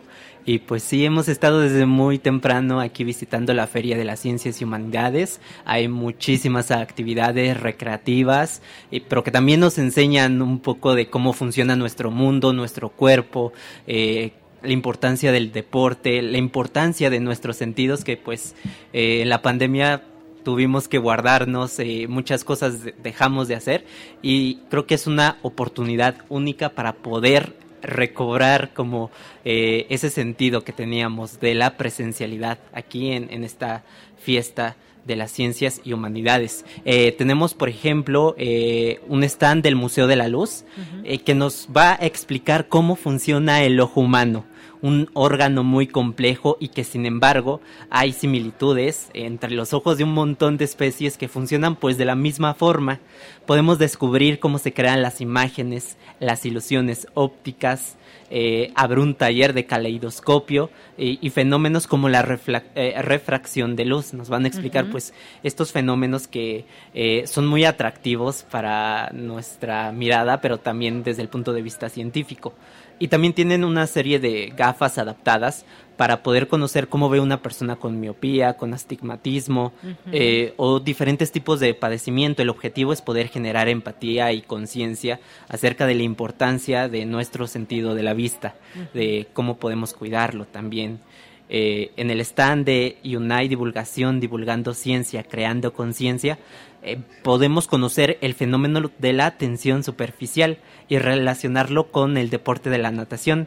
Eh, la tensión superficial pues es este empuje entre moléculas que permite, por ejemplo, que un insecto pueda permanecer sobre el agua sin hundirse. También conoceremos la dinámica de los fluidos, eh, temas relacionados con, con justamente la natación, cómo encontramos un, una técnica para poder nadar de una forma adecuada, eh, cómo lo hacen los nadadores profesionales. Eh, todo es como muy intuitivo, pero ya explicándonos, pues ya entendemos un poco más sobre la física y la química detrás de, esto. Se busca responder las preguntas de por qué se siente diferente nadar en un río que en el mar. Puedo llegar a ser como Michael Phelps. Eh, qué hace un nadador o, un, o una nadadora eh, para ser más rápido en el agua y pues esta es una eh, serie de preguntas que nos van a responder aquí en este stand. y también tenemos una serie de, de, pláticas muy interesantes pues sobre una variedad inmensa de temas. en la mañana hubo eh, una plática de Rolando Isita, periodista y divulgador de la ciencia, que pues nos contó eh, aquí en la unidad móvil de Prometeo la historia del pensamiento humano. Eh, estamos hablando desde el surgimiento de los primeros hombres, cómo comenzamos a través de miles de años a usar herramientas, a observar el cielo, abstraer ideas, crear mitos, pensar y contar. Eh, hasta el descubrimiento eh, o descubrimientos científicos más actuales. Eh, y es todo un recorrido por la evolución de justamente de nuestro pensamiento, ¿no? Él nos contaba, se han preguntado cuál es la, cuál es o qué es la revolución tan grande que fue el poder contar, el poder decir uno, dos, tres, cuatro, cinco eso que, que, pues hicieron las civilizaciones humanas hace muchísimo tiempo, que es fundamental, pues muchas veces no lo valoramos. Em, también quisiera contarte a ti, bueno, pues al auditorio de Prisma RU, esta historia que, que contó este divulgador, Rolando Isita, eh, es una de mis historias favoritas sobre cómo el pensamiento matemático, el pensamiento científico, pues ayudó a romper paradigmas y a conocer más acerca de nuestro mundo. Y es la historia de eh, la persona que no solo descubrió en el eh, siglo III antes de Cristo que la Tierra era redonda, sino calculó con precisión casi absoluta su circunferencia. Eh, ¿Tú sabes o conoces el nombre de esta persona? ¿No? ¿Quién es? Eh, se llama Eratóstenes. Eratóstenes. Sí, Eratóstenes que vivió en el siglo eh, III antes de Cristo y que eh, descubrió que la circunferencia terrestre era de 250 mil estadios, que son 400 mil kilómetros aproximadamente. Eratóstenes se movía entre Siena y la mítica ciudad de Alejandría, donde estaba esta famosa biblioteca con los conocimientos del mundo, y se dio cuenta que en el equinoccio de cada año eh, en Siena los objetos no proyectaban una sombra, pero en, en, Alejandría, en los obeliscos de esta ciudad, sí se proyectaba una sombra. Y él, eh, razonando, pues se preguntó, ¿por qué si la Tierra es plana, eh, en este pensamiento que él tenía, si la Tierra es plana, ¿por qué en un lugar sí se proyecta una sombra? al mismo tiempo que en otro lugar no se proyecta una sombra. Entonces empezó a reflexionar y se dio cuenta, la Tierra debe ser redonda. Y no solo se quedó ahí, eh, midió el ángulo de los rayos del sol sobre eh, pues la, sombra que proyectaba en Alejandría en estos obeliscos. Se dio cuenta que el ángulo de los rayos del sol era de 7 grados aproximadamente que es una 50 parte de la circunferencia total no porque un círculo tiene 360 grados. Eh, él pudo medir 7 grados lo que él hizo es multiplicar la distancia entre Siena y Alejandría y con eso se dio cuenta que la circunferencia de la Tierra era de aproximadamente 400 mil kilómetros. ¡Wow! ¿Cuántas cosas aprendiste el día de hoy y nos vienes a contar, Luis Fernando? Pues qué maravilla. Fíjense, esta es una muestra de lo que pueden venir a aprender eh, de este y otros temas. Y, es que es impresionante cómo desde la antigüedad con unas pocas herramientas se puede llegar a grandes descubrimientos, ¿no? Que actualmente seguimos pues avanzando. Muy bien. Pues Luis Fernando Jarillo, muchísimas gracias. Gracias por traernos este conocimiento que se está dando en estas carpas, en estos talleres, en estas actividades que nos abre el Museo de las Ciencias Universo. Muchísimas gracias. Hasta luego, Deyanira. Hasta luego, muy buenas tardes.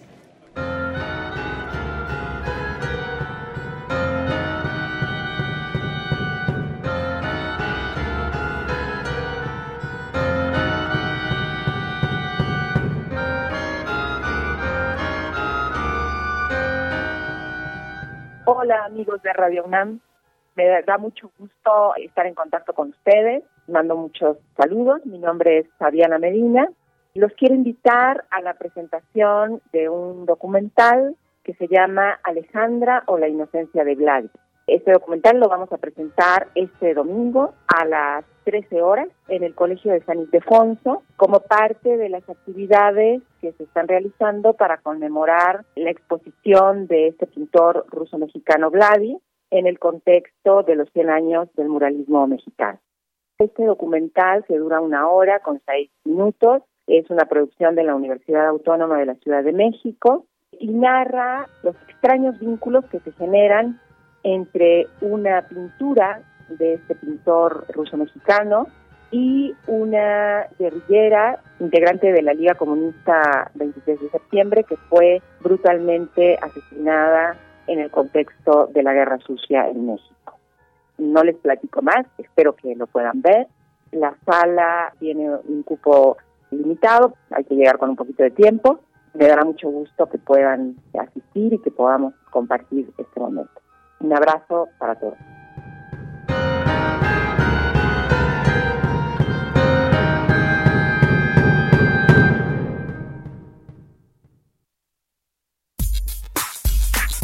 Prisma RU.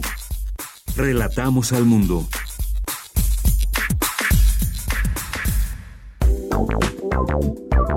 Queremos escuchar tu voz. Síguenos en nuestras redes sociales. En Facebook como Prisma RU y en Twitter como arroba PrismaRU.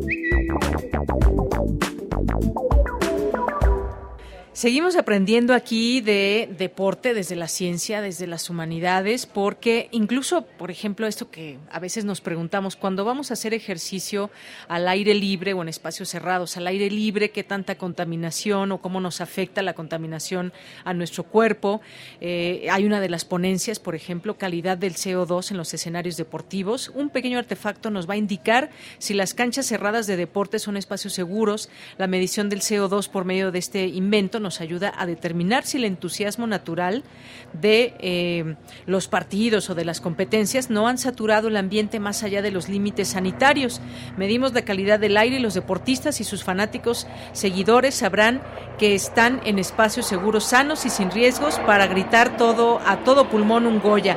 Pues sí, son preguntas que nos hacemos qué, qué hay en esos en esos en ese momento que estamos respirando como deportistas o como espectadores en lugares muy grandes y que a veces son cerrados. Pero bueno, platiquemos de todos estos temas ligados al deporte. Ya nos acompaña aquí Valentín Albarrán, quien es director de Cultura del Deporte UNAM. ¿Qué tal, Valentín? Gusto Hola, ¿qué tal, Yanira? Muy bien, ¿y tú? Muy bien, muchas gracias. Con mucho gusto de recibirte aquí ahora en este espacio que nos permite estar con sana distancia, en un espacio abierto y sin cubrebocas. Sí, por fin, por fin ya regresar a la presencialidad en eventos masivos Creo que me parece muy importante. Así es. Fíjate que yo me estaba reservando aquí algunos temas para platicar contigo porque estábamos hablando en la primera hora de la importancia de hacer deporte, de la importancia que en una persona genera el hacer deporte, pero que muchas veces no sabemos por dónde comenzar. Y me, acordé de todas estas aplicaciones que tiene la UNAM, desde Deporte UNAM, que tiene además un montón de lugares y espacios físicos para que pues, nos enamoremos de la práctica del deporte. Cuéntanos un poco, por favor. Esa es justo la idea. la búsqueda del deporte en términos de salud eh, no es por la ausencia de una enfermedad, sino por generar un estado de bienestar en tres niveles. En un nivel físico, fisiológico, digamos, en un nivel eh, eh, psicológico y en un nivel social. entonces, desde nuestro punto de vista, la promoción de la cultura física tiene que ver con eso, con generar espacios de bienestar eh, momentos de felicidad, por llamarles de algún modo más romántico, pero donde las personas se sientan bien consigo mismas. Eh, quizá invitaría a tu auditorio a hacer la reflexión de si estuviéramos más activos, em, además de, haber podido enfrentar de una mejor manera la pandemia, porque todas las enfermedades que eran eh, factor de riesgo ante el COVID em, están asociadas con la falta del ejercicio, nos hubiéramos sentido mejor, eh, dentro de casa, eh, porque no solo hubo el efecto de las personas que desafortunadamente fallecieron o, se enfermaron de gravedad, sino de los lazos sociales, de em, los factores psicológicos que incidieron mucho en el confinamiento para que las personas se sintieran mal. Entonces, em, pues es una, es una buena medicina la, actividad física. Y sí, eh, la, la, actividad física y el ejercicio debe estar dosificado. Em, no sé si hay una una situación muy común que en, enero, la primera semana, todo el mundo quiere regresar al gimnasio. Se llenan los gimnasios. Sí, quieren todos bajar el pavo. mira. o menos. Eh, porque difícilmente encuentran una dosificación adecuada a su nivel de, actividad física. Eh, entonces, eh, con ese interés y con el interés de estar más cercanos de la comunidad, no solo universitaria, también del, país y, por qué no, del mundo, generamos la, la, aplicación de Deporte UNAM, para que se sientan acompañados en este ejercicio, para que se sientan también em, asesorados, para que se sientan parte de una comunidad a, pesar de la distancia. Y con esta aplicación podemos generar, por ejemplo, eventos eh, en línea, cada quien desde el lugar donde esté, en cada uno de los más de 100 países donde pueden descargar la aplicación. Eh, y participar en el horario, en el espacio donde más les convenga, acumulando tiempo de ejercicio, acumulando kilometraje, etcétera. Por ejemplo, con, la Facultad de Psicología está ahorita en, corriendo, pues, el periodo del evento que ellos le llamaron la vuelta al mundo y por qué no a la luna. Y es que eh, con el uso de la aplicación van acumulando kilometraje hasta llegar a lo que sería darle la vuelta al mundo y de ahí si, si todavía este si todavía tienen más gente queriendo participar podrían incluso recorrer la, distancia que sería hasta la luna. Oye, qué interesante y qué padres actividades se hacen. Y además algo que hay que comentar, quienes están detrás de todas estas, eh, de esta aplicación y de estas actividades, pues son expertos en el deporte. Eh, y eso también es muy importante mencionarlo porque cómo nos acercamos al deporte, qué tal si alguien pues tiene alguna lesión y todo, todo esto hay que, hay que verlo antes de, de que se haga esta rutina, digamos. Y hay algunas preguntas que me gustaría hacerte, Valentín, porque pues, eh, por ejemplo, hay ahora algunas eh, algunos alimentos también o, algunas ingestas que hacen muchas personas que van al gimnasio nos preguntaban también por aquí que mm, esta ingesta por ejemplo de anabólicos de proteínas de algunos suplementos alimenticios si son recomendables o no. Eh, como suplementos alimenticios eh, y obviamente asesorados por un nutriólogo eh, o nutrióloga eh, por supuesto que, ayudan, ayudan a potenciar los efectos del ejercicio, dependiendo de qué es lo que se busque desarrollar, qué capacidad física se busque desarrollar. Pero hay, hay sin duda eh, sustancias nocivas que a lo mejor pueden dar la imagen o, la falsa la falsa idea de que están sintiendo una mejora, pero que en el mediano plazo y en el largo plazo resultan muy, muy contraproducentes. Em, lo hemos visto en... Por eso me gustaría hacer la, distinción entre lo que es activación física y lo que es deporte. Em, digamos que, que, la activación física debería ser un derecho y, una actividad de toda la población. Y de ahí brotarán los talentos que quieran llevar eh, su ejercicio al, al alto rendimiento. El alto rendimiento es por definición rebasar los límites del propio organismo. ¿no? Eh, la raza humana no conoce todavía sus límites, lo hemos visto apenas en, el, keniano, me parece que es el que rompió el, récord del Oye, ¿cómo se le hace para romper la propia marca o seguir rompiendo marcas? Yo digo, van a ser un minuto menos en el siguiente maratón, ¿cómo es posible? Sí, eh, es sin duda fruto del entrenamiento, de una buena asesoría, una buena alimentación, eh, trabajo psicológico, eh, trabajo médico. Es, eh, digamos, detrás del éxito de, muchos deportistas está un equipo multidisciplinario que ve todas estas cuestiones. Pero, pero sin duda, a lo mejor me van a matar por lo, que voy a decir, pero el deporte como tal no es, no es salud, ¿no? Sin duda se respeta em, quien lo quiera llevar hasta el, hasta el alto rendimiento, pero implica, por un lado, lesiones, implica ese pasar el límite de tu propio organismo y, implica muchos factores como estrés, etcétera, ¿no? En ese sentido no, no, quiere decir que esté vetado, ¿no? Quien lo quiera llevar a ese a ese nivel eh, y subirse a un podio es, es muy loable, em, pero en términos de salud pública lo que me parece más efectivo es activación física dosificada hasta un hasta un cierto límite. ¿no? Claro, y qué bueno que lo mencionas.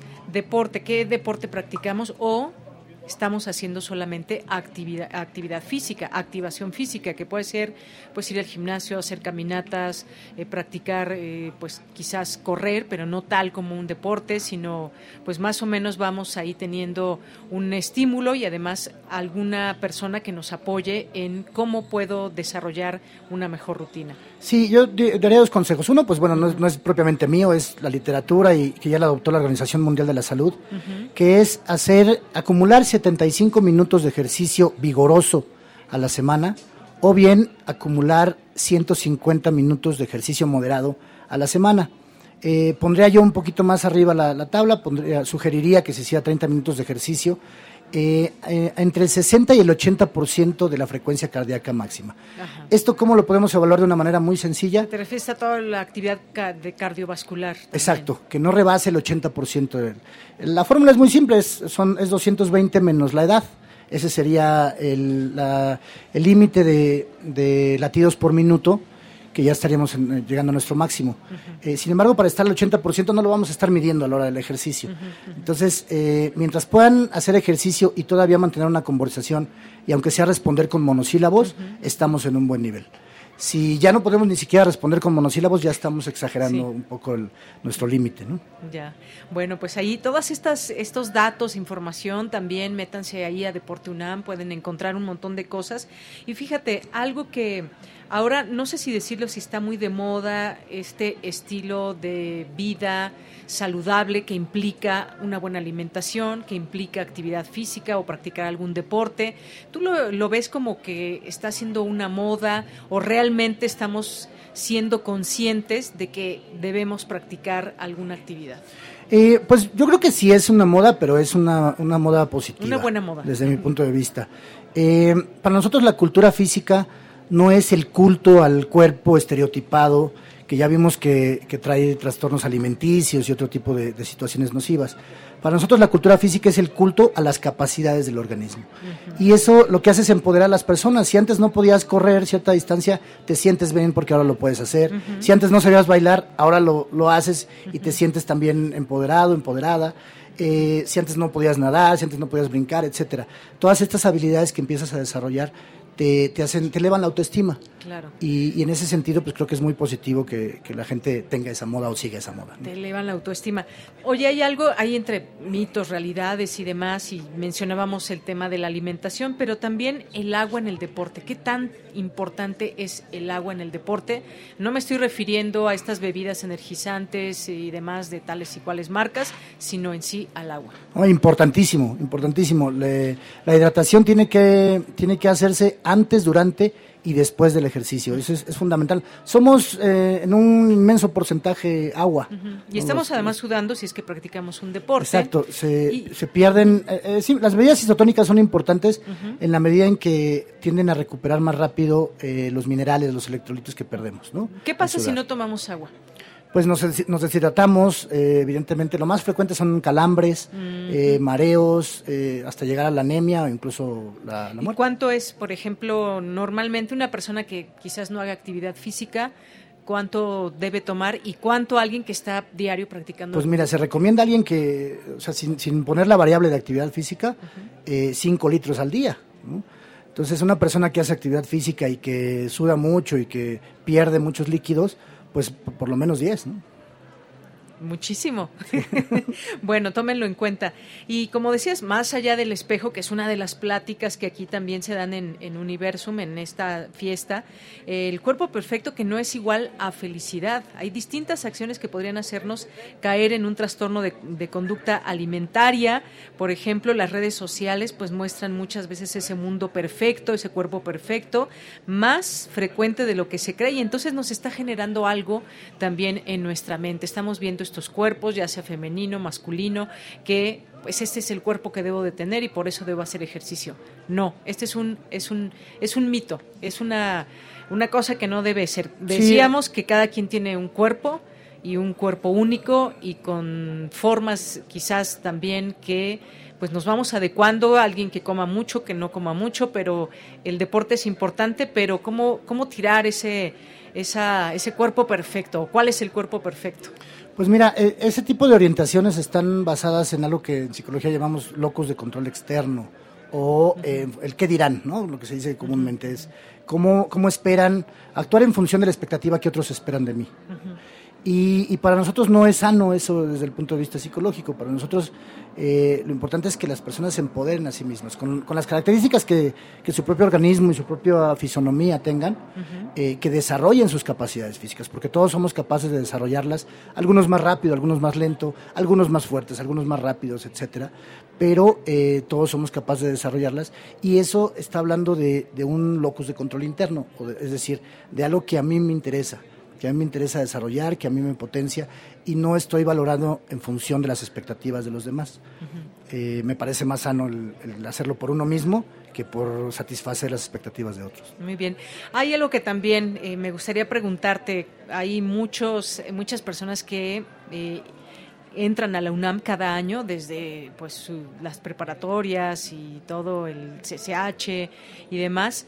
Eh, y que también vienen a hacer su carrera. ¿Cómo, ¿Qué les recomienda siempre que se hagan un espacio, por ejemplo, para mirar a toda esa oferta que nos da la UNAM? ¿Cuál es esa oferta? Platícanos, invita a la gente que nos esté escuchando. Bueno, en la UNAM tenemos, eh, se practican 91 deportes, 91, 91. disciplinas distintas. Eh, que van desde el juego de pelota, eh, el acondicionamiento físico general, hasta disciplinas mucho, muy complejas como la gimnasia artística, por ejemplo, ¿no? que, que demandan mucho tiempo de entrenamiento. Eh, pero en esa gama, bueno, se mueven 91 disciplinas. Eh, y además de esas tenemos programas de, acondicionamiento físico general, de acondicionamiento acuático. Por ejemplo, les enseñamos a nadar en menos de dos semanas. ¿no? Este, les enseñamos ¿De verdad? A, sí, o sea, ya se pueden desenvolver con seguridad en el agua en, dos, semanas, y ya después lleva más tiempo el desarrollar los estilos, el perfeccionarlos, pero eh, por lo menos ese miedo que todo el mundo le tiene al agua cuando no, no domina ese, ese ambiente eh, lo pierden y, eso los hace sentir, por supuesto, más seguros. Además, es un seguro de vida, ¿no? Eh, no sabemos cuándo lo vamos a, ocupar. Eh, bailar, por ejemplo, también muchas personas que se quedan, muchos jóvenes que se quedan... Es una actividad física el baile. Viendo cómo, cómo los demás bailan en las fiestas y, y, entonces en sí misman y dicen, ah, no, pues es que como yo no sé, ah, qué feo es eso de bailar, ¿no? Y cuando aprenden a hacerlo eh, se empoderan, pueden relacionarse de otra manera con los demás, lo disfrutan y de eso se trata, de disfrutar el, ejercicio, de disfrutar los espacios de actividad física que tengan, ¿no? Pueden hacerlo, por ejemplo, aquí en la explanada de, de Universum tenemos actividades lúdico-recreativas eh, que implican actividad física que, no te das cuenta, pero de pronto ya estás sudando, eh, aceleraste un poco el ritmo cardíaco de una manera saludable y te diviertes sin darte cuenta te estás beneficiando en lo físico, pero sobre todo en lo psicológico porque estás socializando y te estás sintiendo bien. Claro, ahora que dijiste esto del baile, pues hay en muchos lugares donde se practica la zumba, ¿no? Y que es justamente bailar y hacer una actividad física. Así que esta también es una posibilidad. Y es muy demandante también. Eh, a través del baile, por ejemplo, sí se pueden hacer programas de reducción significativa del, peso corporal, si eso es lo que se busca, de una manera saludable no, no privándose de alimentos o de, o de otro tipo de cosas. Muy bien, bueno, pues ya llegamos al final de esta, de esta entrevista. Muchas gracias, Valentín, por haberte dado el tiempo de estar aquí con nosotros en este marco de la fiesta de eh, las ciencias y las humanidades y platicarnos de la diferencia entre deporte, actividad física, toda esta oferta de la UNAM, 91 actividades que se pueden hacer en nuestra casa de estudios y algún mensaje que tú quieras dejar a quienes nos escuchan, quienes están en esta fiesta ligado, por supuesto, al deporte. Pues invitarlos a, la fiesta del deporte universitario, que es el Pumatón Universitario. Lo tendremos el próximo 13 de noviembre. Es una carrera de 5 o 10 kilómetros que sale del Estadio Olímpico, regresa al Estadio Olímpico para la meta y estamos eh, celebrando los 70 años de este recinto deportivo. Eh, pues está abierto para toda la comunidad universitaria, entendida como alumnos, académicos, trabajadores, sistema incorporado y los millones de exalumnos que ya hay por todo el país. Entonces, pues acérquense, una vez inscritos también pueden descargar la aplicación móvil y seguir su recorrido a través de, esta y conocer todas las funcionalidades que esta tiene para acompañar su ejercicio. Muy bien, pues muchas gracias. Y recuérdanos la aplicación, ¿cómo se llama? Deporte UNAM, así, como, como, se oye, y está disponible en todos los sistemas operativos. Muy bien, pues muchas gracias, Valentina Albarrán, director de Cultura del Deporte UNAM. Muchas gracias. Al contrario, gracias a ti. Hasta luego. Pues seguimos aquí en Prisma RU. Relatamos al mundo. Relatamos al mundo.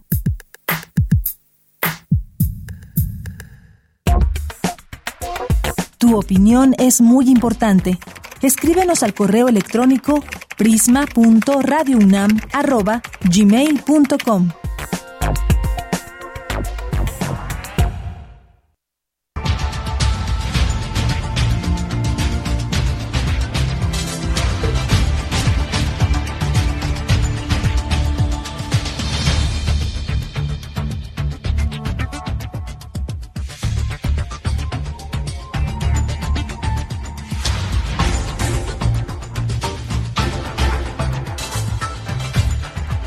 Bien, pues nos vamos acercando al final del programa, lo cual nos da mucha tristeza, pero nos da mucha alegría a la vez también seguir con invitados y invitadas aquí en vivo desde Universum, desde la fiesta de las ciencias y las humanidades. Y vamos a hablar de fake news o noticias falsas sobre rutinas y acondicionamiento físico, cuáles son las más comunes y en las cuales no hay que caer. Y para ello me acompañan la maestra Tania Benavides de la Dirección General de Divulgación de la Ciencia. Maestra Tania, bienvenida. Muchas gracias. Y también está el licenciado Sergio Álvarez, que es estudiante de maestría en Ciencias de la Complejidad. ¿Qué tal? Licenciado Sergio, bienvenido. Muchísimas gracias. Bueno, pues ya estamos aquí en este espacio. Si tienen preguntas, las pueden enviar en nuestras redes sociales, arroba PrismaRU en Twitter y PrismaRU en Facebook. Si tienen alguna pregunta sobre todas estas noticias falsas, qué es verdad, qué es mentira, cuáles son las más comunes en las que no debemos de caer y que nos cuentan mentiras eh, haciéndose pasar por verdad referidas al deporte. Sergio.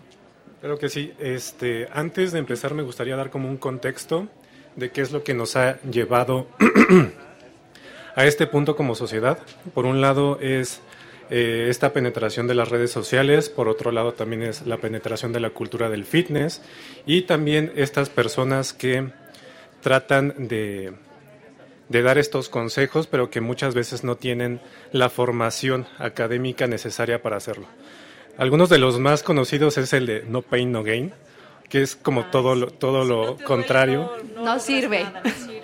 Exactamente, y es todo lo contrario a lo que debería de ser el deporte. El deporte debe de ser, te debe de, dar bienestar, te debe de dar placer, te debe de dar satisfacción, debe de, de generar cosas positivas en tu cuerpo. Y por alguna razón muy extraña, también se permea a los entrenadores. El entrenador tiene que ser malo, tiene que tratarte mal, las dietas tienen que ser súper duras, comer solamente pollo con arroz, lechuga. sin sal, sin nada. Exactamente, desabrido y el entrenamiento te tiene que doler. Todo eso no es cierto. Es un mito, es una, una, fake news. Si alguien les dice eso, tienes que sufrir para tener salud, para tener un cuerpo sano. Es un foco rojo, muy rojo. Red flag. Exactamente. Bueno, ¿qué otras cosas nos encontramos que han llegado a preguntarte, maestra Tania, en torno a estos temas que están ligados al deporte? Bueno, fíjate, eh, nosotros generamos contenidos de divulgación de la ciencia para redes sociales. Entonces, más bien, escuchamos lo que dice la audiencia, por supuesto, pero también hemos tratado de incorporar temáticas que justamente rompan con estos mitos, pero no diciéndole a la gente tal cual, es un mito, ¿no? Sino por ejemplo, los tacos, si tú piensas en una dieta, seguramente, ok, es un plan alimenticio, todo el mundo tenemos una dieta, pero si tú piensas en una dieta, seguro si escuchas la palabra tacos, hamburguesas están prohibidísimos. ¿Estás de acuerdo? Sí, por supuesto. Entonces, justamente, si nosotros nos ponemos a analizar eh, las hamburguesas o los tacos, te vas a dar cuenta que la hamburguesa tiene, por ejemplo, proteína, tiene carbohidratos y tiene grasas, que son los tres macronutrientes que necesitamos en nuestra dieta. Una dieta balanceada la tiene la hamburguesa o la tienen los tacos. ¿Cuál es el problema? Evidentemente, si tú tomas, te comes esa hamburguesa con dos refrescos o te comes tres hamburguesas, evidentemente te estás pasando de tu consumo y el pan recomendado. De la hamburguesa, claro. El pan. Ah, son los carbohidratos. Ah. Entonces, justamente, por ejemplo, ahora que todo el mundo habla de el Día Internacional de no sé qué, el Día Internacional, bueno, nos hemos sumado al Día Internacional del Taco, nos hemos sumado al Día Internacional de la Hamburguesa, justamente diciendo, oye, esto está padrísimo, puedes comerlo, no, no estigmaticemos alimentos, realmente el problema está en que si tu dieta todo el tiempo, justamente son hamburguesas, ahí sí nos estamos equivocando. Pero comer una hamburguesa no está mal, ¿no? Y esta parte que mucha gente como estigmatiza, al final después ya no quiere comer hamburguesas o no, no, no, y, va contando las calorías y va sufriendo y entonces evidentemente qué feo. claro exacto. Sí además bueno los tacos también que decía sí depende cómo estén hechos los tacos también si los metemos en la, la grasa. en la grasa hirviendo en el aceite pues bueno obviamente va a tener mucho más de lo que pensamos en grasas pero podemos podemos comer tacos. Digo la tortilla es un alimento muy importante en nuestra dieta base de la en, la, en, la, cultura mexicana no ¿Qué otras cosas nos podemos encontrar? De pronto también, yo lo que he encontrado es muchos, em, por ejemplo, eh, pastillas o algunas cuestiones que son productos milagro, que le llaman. Si te tomas esta pastilla acompañada de agua o no sé, y haces ejercicio, vas a bajar 10 eh, kilos en dos meses y cosas por el estilo. ¿Cómo saber diferenciar entre lo que es verdad y lo que es mentira? Híjole, yo creo que estás pegando en una de las cosas más complicadas en cuanto a temas de comunicación, o al menos es eh, así lo veo como uno de nuestros grandes retos, ¿no? Por supuesto, tampoco podemos ir dando, diciendo, eso sí, eso sí, eso sí, eso no, eso no, ¿no? Creo que más bien se trataría de darle herramientas al público para que pueda discernir, ¿no? Eh, no, no tanto uno por uno, sino dar herramientas suficientes como para generar una masa crítica, eh, eh, que el público tenga esa capacidad de discernir con la información y decir, bueno, eso no. Y yo creo que una de las claves está justamente, y lo escuchaba hace rato que tenías a tus eh, demás entrevistados, justamente entrar a páginas que están verificadas, a páginas de instituciones confiables, por supuesto, gubernamentales, como para que evidentemente vayamos limpiando y filtrando toda esa información. Si no la tenemos verificada, entonces me detengo y no la comparto, ¿no? Porque si no vamos viralizando, que es algo muy sencillo de hacer en las redes sociales. Así es. ¿Qué cuentas podemos seguir, por ejemplo? Ahorita nos estaban, nos estabas contando, maestra Tania, que eh, pues son, ustedes se encargan también de toda esta divulgación y demás. ¿Qué cuentas podemos seguir para todos estos eh, consejos, tips que podemos tener en cuanto a ejercicio y en cuanto a alimentación? Bueno, pues para empezar, las de divulgación de la ciencia, nos pueden seguir como divulgación de la ciencia UNAM en Facebook, Twitter, Instagram, TikTok, ya también hacemos TikTok, y eh, Deporte UNAM, evidentemente, pero también, por supuesto, la Secretaría de Salud, ¿no? Y ya en materia, aquí seguramente nos pueden apoyar más. ¿Cuál es el secreto, Sergio? Porque además también, bueno, ahorita nos dices también qué otras cuentas seguir, pero por ejemplo, ustedes que están ligados a todo este tema y que me imagino que hacen actividad física, bueno, creo que Sergio tiene un cuerpo bastante bien formado, en, eh, se ve que haces ejercicio. Cuéntanos un poco cómo te mantienes así, qué comes, qué no comes, eh, cuánta agua tomas, qué ejercicio haces, un poco para, para también ir descubriendo qué hace cada quien en sus es bueno compartir dietas personales y demás. Pues precisamente es uno de los temas como más críticos porque las dietas, los entrenamientos, las recomendaciones son personalizadas. Cada uno tenemos y partimos desde un punto diferente y no es lo mismo que llegue un paciente que sea bajo de peso o tenga una masa muscular más elevada o que tenga que sea muy delgado. Entonces los enfoques van cambiando. Y en redes sociales muchas veces hay noticias que te dicen, haz esta dieta para que bajes de peso, haz esta dieta para que ganes masa muscular, haz esta dieta para que, y a veces no te dicen como esos, eh, esa información que va por debajo del agua que, ok, sí te va a funcionar siempre y cuando tú partas desde aquí y lo complementes con esto, esto y esto. Entonces sí les recomiendo que se acerquen a profesionales para que analicen su caso, para que les den recomendaciones que sean efectivas, porque cuando empezamos un plan o una reeducación de nuestro estilo de, vida y no obtenemos resultados, a veces nos frustramos mucho y dejamos este pues este camino porque pensamos que no podemos lograrlo, porque yo nunca voy a poder estar así, porque yo no lo voy a poder hacer. Entonces, sí, sí, es muy necesario que, que se haga individual.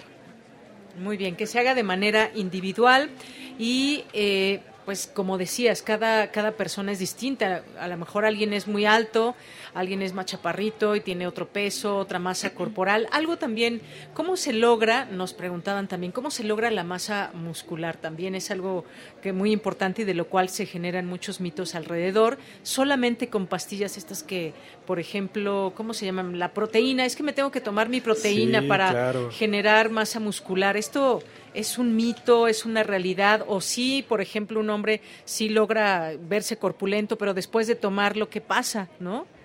La proteína es una alternativa, o sea, no es obligatoria para que obtenga resultados. Por ejemplo, eh, muchos de mis pacientes llegan y me preguntan lo mismo y les digo es que no necesitas tomarla para que tu músculo crezca. Lo que sí necesitamos hacer es darte todos los macronutrientes, proteínas, carbohidratos y lípidos suficientes para que tu cuerpo tenga los bloques para construir el músculo.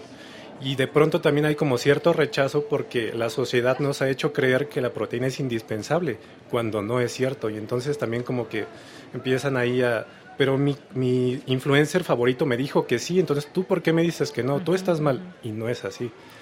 Eh, para formar masa muscular lo que se tiene que hacer es darle un estímulo al músculo suficiente, una carga suficiente que sea repetida, progresiva y que le demos también estos bloques eh, de alimentos y de macronutrientes para que el cuerpo se pueda recuperar, pueda eh, reparar todo el daño que le estamos haciendo, porque el ejercicio lo que hace es dañar el músculo, microfracturas, y esta reparación es lo que hace que se adapte y crezca. Muy bien, y además creo que pues cuando decimos eso, eh, o muchas personas que toman esa famosa proteína, pues la proteína también está en los alimentos que podemos consumir de manera cotidiana. El huevo tiene proteína, el pescado, la carne, en fin, hay, hay distintos alimentos. Bueno, y esa es proteína eh, animal, pero también está la proteína vegetal. Claro, qué bueno que lo dices para nuestros amigos veganos y vegetarianos. Claro, bueno, en ese sentido, eh, creo que también la proteína animal es diferente a la vegetal, pero por supuesto puedes obtener eh, proteína a través de tu dieta, ¿no? Y que eso creo que en el afán de combatir eh, toda esta desinformación o todos estos estereotipos y que la gente viva hasta angustiada por comer, pues con una dieta balanceada, yo creo que empezando a cambiar nuestros hábitos de manera paulatina, puedes ir mejorando tus dietas, ¿no? Eh, por supuesto, lo que comentaban hace rato, el hecho de que tú te quites por completo las hamburguesas cuando estás, eh, eh, entras a un, a un plan, pues por supuesto vas a claudicar a los dos o tres días porque estás oliendo la carne y se te antoja, ¿no? Pero si vas cambiando poco a poco y vas disminuyendo tu eh, cantidad de carbohidratos y ahora lo cambias, bueno, ahora tomo un poco de agua y mañana, la siguiente semana subo un poco más la cantidad de agua y le bajo el refresco, vamos haciendo esos hábitos paulatinos y por supuesto vamos cumpliendo los objetivos, vamos llegando a metas, ¿no? Entonces creo que si es una meta larga, pero si me voy poniendo pequeños retos poco a poquito, la meta ya no se me hace tan lejana ni tan inalcanzable. Así es. Sí, porque nos hemos encontrado un montón de dietas que me parece que están dentro de estas noticias falsas, que la dieta de la manzana, comer solamente manzana en todo el día o en varios días. Hemos visto y hemos tenido casos, por ejemplo, de, de, modelos muy jóvenes de 20 años que se han muerto porque pues quieren tener un cuerpo pues ya ni perfecto, porque es un, un cuerpo que ya no tiene esos nutrientes y que no se puede sostener y tal cual se, se quiebran los cuerpos, ¿no? Entonces hay que tener mucho esa información. Una, el tema de la... Ah, sí, adelante, Sergio. Sí, perdón, nada más para este, entrar un poquito más en este tema. Muchas veces los influencers suben muchas fotografías donde tienen un porcentaje de grasa muy bajo y dicen que ese es el estado físico que mantienen a lo largo de todo el año y eso no es cierto. Porcentajes de grasas bajos cerca del 7-6% son muy peligrosos y esos porcentajes por lo general solo se logran en un periodo corto del año, que es en competición para los culturistas, y el, y el demás tiempo del año este, debemos andar sobre el 10-15% más o menos. Y yo he visto muchos compañeros, incluso en las certificaciones, que llegan y llegan con esa idea de que siempre se tienen que ver perfectos con un porcentaje de grasa muy bajo y esto está muy alejado del ser sano. Así es. Otro elemento también que me viene a la mente es el azúcar, que dicen que es la que es como una droga, ¿no? el azúcar que siempre nuestro cuerpo requiere pero a veces ya en demasía, pues creo que es importante también el consumo de azúcar, pero sobre todo también de eh, productos naturales. Ahora tenemos una cantidad de cosas que nos pueden generar también una adicción, por decirlo de alguna manera, al azúcar. Que, esto, sobre esto que hemos visto en las noticias falsas, eh, ¿qué hemos visto eh, sobre este tema, Sergio? Ok, la satanización o restringir cualquier alimento eh, a mi parecer, es un enfoque que no va mucho con los buenos hábitos. Todos podemos hacer de todo y comer de todo, pero siempre racionando. Em, a veces te dicen que en las dietas, por ejemplo, lo que decía Tania, no puedes comer tacos, no puedes comer hamburguesas, no puedes tomar nada de refrescos, no puedes, no puedes, no puedes, no puedes. Sí se puede, pero racionado. Y eh, en la adicción a carbohidratos es entrecomillado porque la mayoría de nuestra dieta debe de, tener carbohidratos. 60, 70% más o menos del total de calorías se debe dedicar a eso, a menos que el nutriólogo indique otra cosa. Y pues nada más es tener en cuenta no consumir alimentos que te den picos muy altos de glucosa, sino que la glucosa o los carbohidratos se vayan dosificando, como pues tal vez eh, cereales, nopal, cosas que te den eh, carbohidratos de cadenas largas que el cuerpo tarde en, deshacer. Muy bien, bueno, pues esto es parte de lo que podemos encontrar. Me gustaría que cerráramos con algún mensaje que ustedes nos dejen. Eh, para la gente que nos está escuchando con respecto a todas estas noticias, informaciones, que pues que nos dejen ahí algún consejo cómo, cómo echar abajo todas estas cosas que encontramos que no están en, eh, están en muchos lados, no es que nada más encontremos algunos dos que tres mitos, son muchísimos, ¿no? Claro. Bueno, en mi caso sería eh, principalmente que verifiquen la información, que la verifiquen antes de compartirla y por otro lado, estando en el, en el mundo de las redes sociales, esto que hablábamos de los estereotipos, ¿no? De que siempre vemos a las chicas con un supercuerpazo, a los chicos con un supercuerpazo viajando por todos lados, que nos olvidemos de esos estereotipos, ¿no?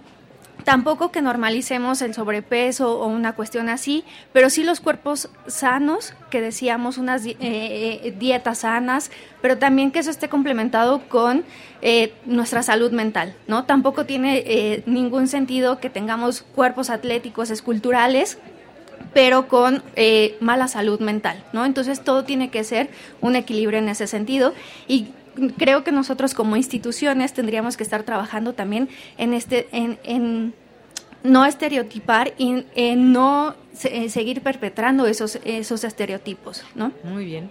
Bueno, pues hay que queden estos hábitos. ¿Algo con lo que te quieras despedir, eh, Sergio? Sí, me gustaría también eh, recalcar que en el tema de nutrición y de entrenamiento deportivo sean muy críticos, muy, muy críticos. De igual forma que se busca un médico para tal vez un tema del corazón, un especialista con una formación fuerte y sólida, de igual forma deben de buscar nutriólogos y entrenadores que estén con la misma formación sólida, porque de esto también depende su salud pues muchísimas gracias, gracias a ambos por estar aquí y ya con su permiso pues vamos a pasar a comernos una hamburguesa o unos tacos que hasta acá llegue el olor. Perfecto. Muchas gracias. Ya con su permiso y con que ustedes nos han dicho que pues es parte también de la dieta. Muchas gracias, maestra Tania Benavides de la Dirección General de Divulgación de la Ciencia. Un gusto. Y licenciado Sergio Álvarez, estudiante de la Maestría de Ciencias de la Complejidad. Muchas gracias. Gracias. Gracias por estar aquí. Pues ya casi llegamos al final de esta emisión. Y bueno, pues tenemos, tenemos unos minutos más para despedirnos. Muchas gracias a quienes han participado de esta transmisión en vivo. Gracias a todas las personas que nos han hecho el favor de escucharnos, a quienes nos siguen a través del 96.1 de FM, en www.radio.unam.mx. Pues gracias aquí a las personas que han sido parte de esta transmisión, a Carla Nicolás Jiménez de Servicio Social, Adrián Hernández como parte del Estado Michelle González y Monserrat Brito en las redes sociales, Denis Licea en la asistencia de producción, en la producción Marco Lubián, Abraham Menchaca en la jefatura de información, Virginia Sánchez y Fernando Jarillo como reporteros, allá en eh, cabina también, creo que nos, nos faltó allá en cabina, ¿no? Allá en cabina también José de Jesús Silva, allá también en información Daniel Olivares, Cristina Godínez, Omar Tercero, como parte de los programas especiales, también está David Rodríguez Díaz de Servicio Social, está también Andrés Ramírez, operador de grabaciones, Rubén Piña, operador de transmisión, José Gutiérrez, eh, Arturo González también, operador de grabaciones, y también por parte de Universum a la maestra María Emilia eh, Beller, directora de Universum, muchísimas gracias por habernos abierto las puertas. Licenciada Carmen López, la encargada de promoción y relaciones públicas de divulgación de la ciencia. La licenciada María Amparo del Alto, encargada de comunicación de divulgación de la ciencia. Muchas gracias, Amparo, que nos has hecho el favor de abrirnos siempre las puertas y de estar aquí atenta siempre a todas las necesidades. Una transmisión en vivo y con todo lo que conlleva. Pues muchísimas gracias y a nombre de todos, yo soy Deyanira Morán. Gracias. Eh, nos vamos a despedir con una canción. Nos vamos a despedir con una canción, Race for the Price, de The Fleming Lips. Y esto que tal vez nos hizo llegar un radio escucha, ¿no? Bueno, fue una elección de aquí de la producción, la cual agradecemos. Gracias, que tengan muy buena tarde, buen provecho y no dejen de venir el fin de semana a la fiesta de las ciencias y las humanidades.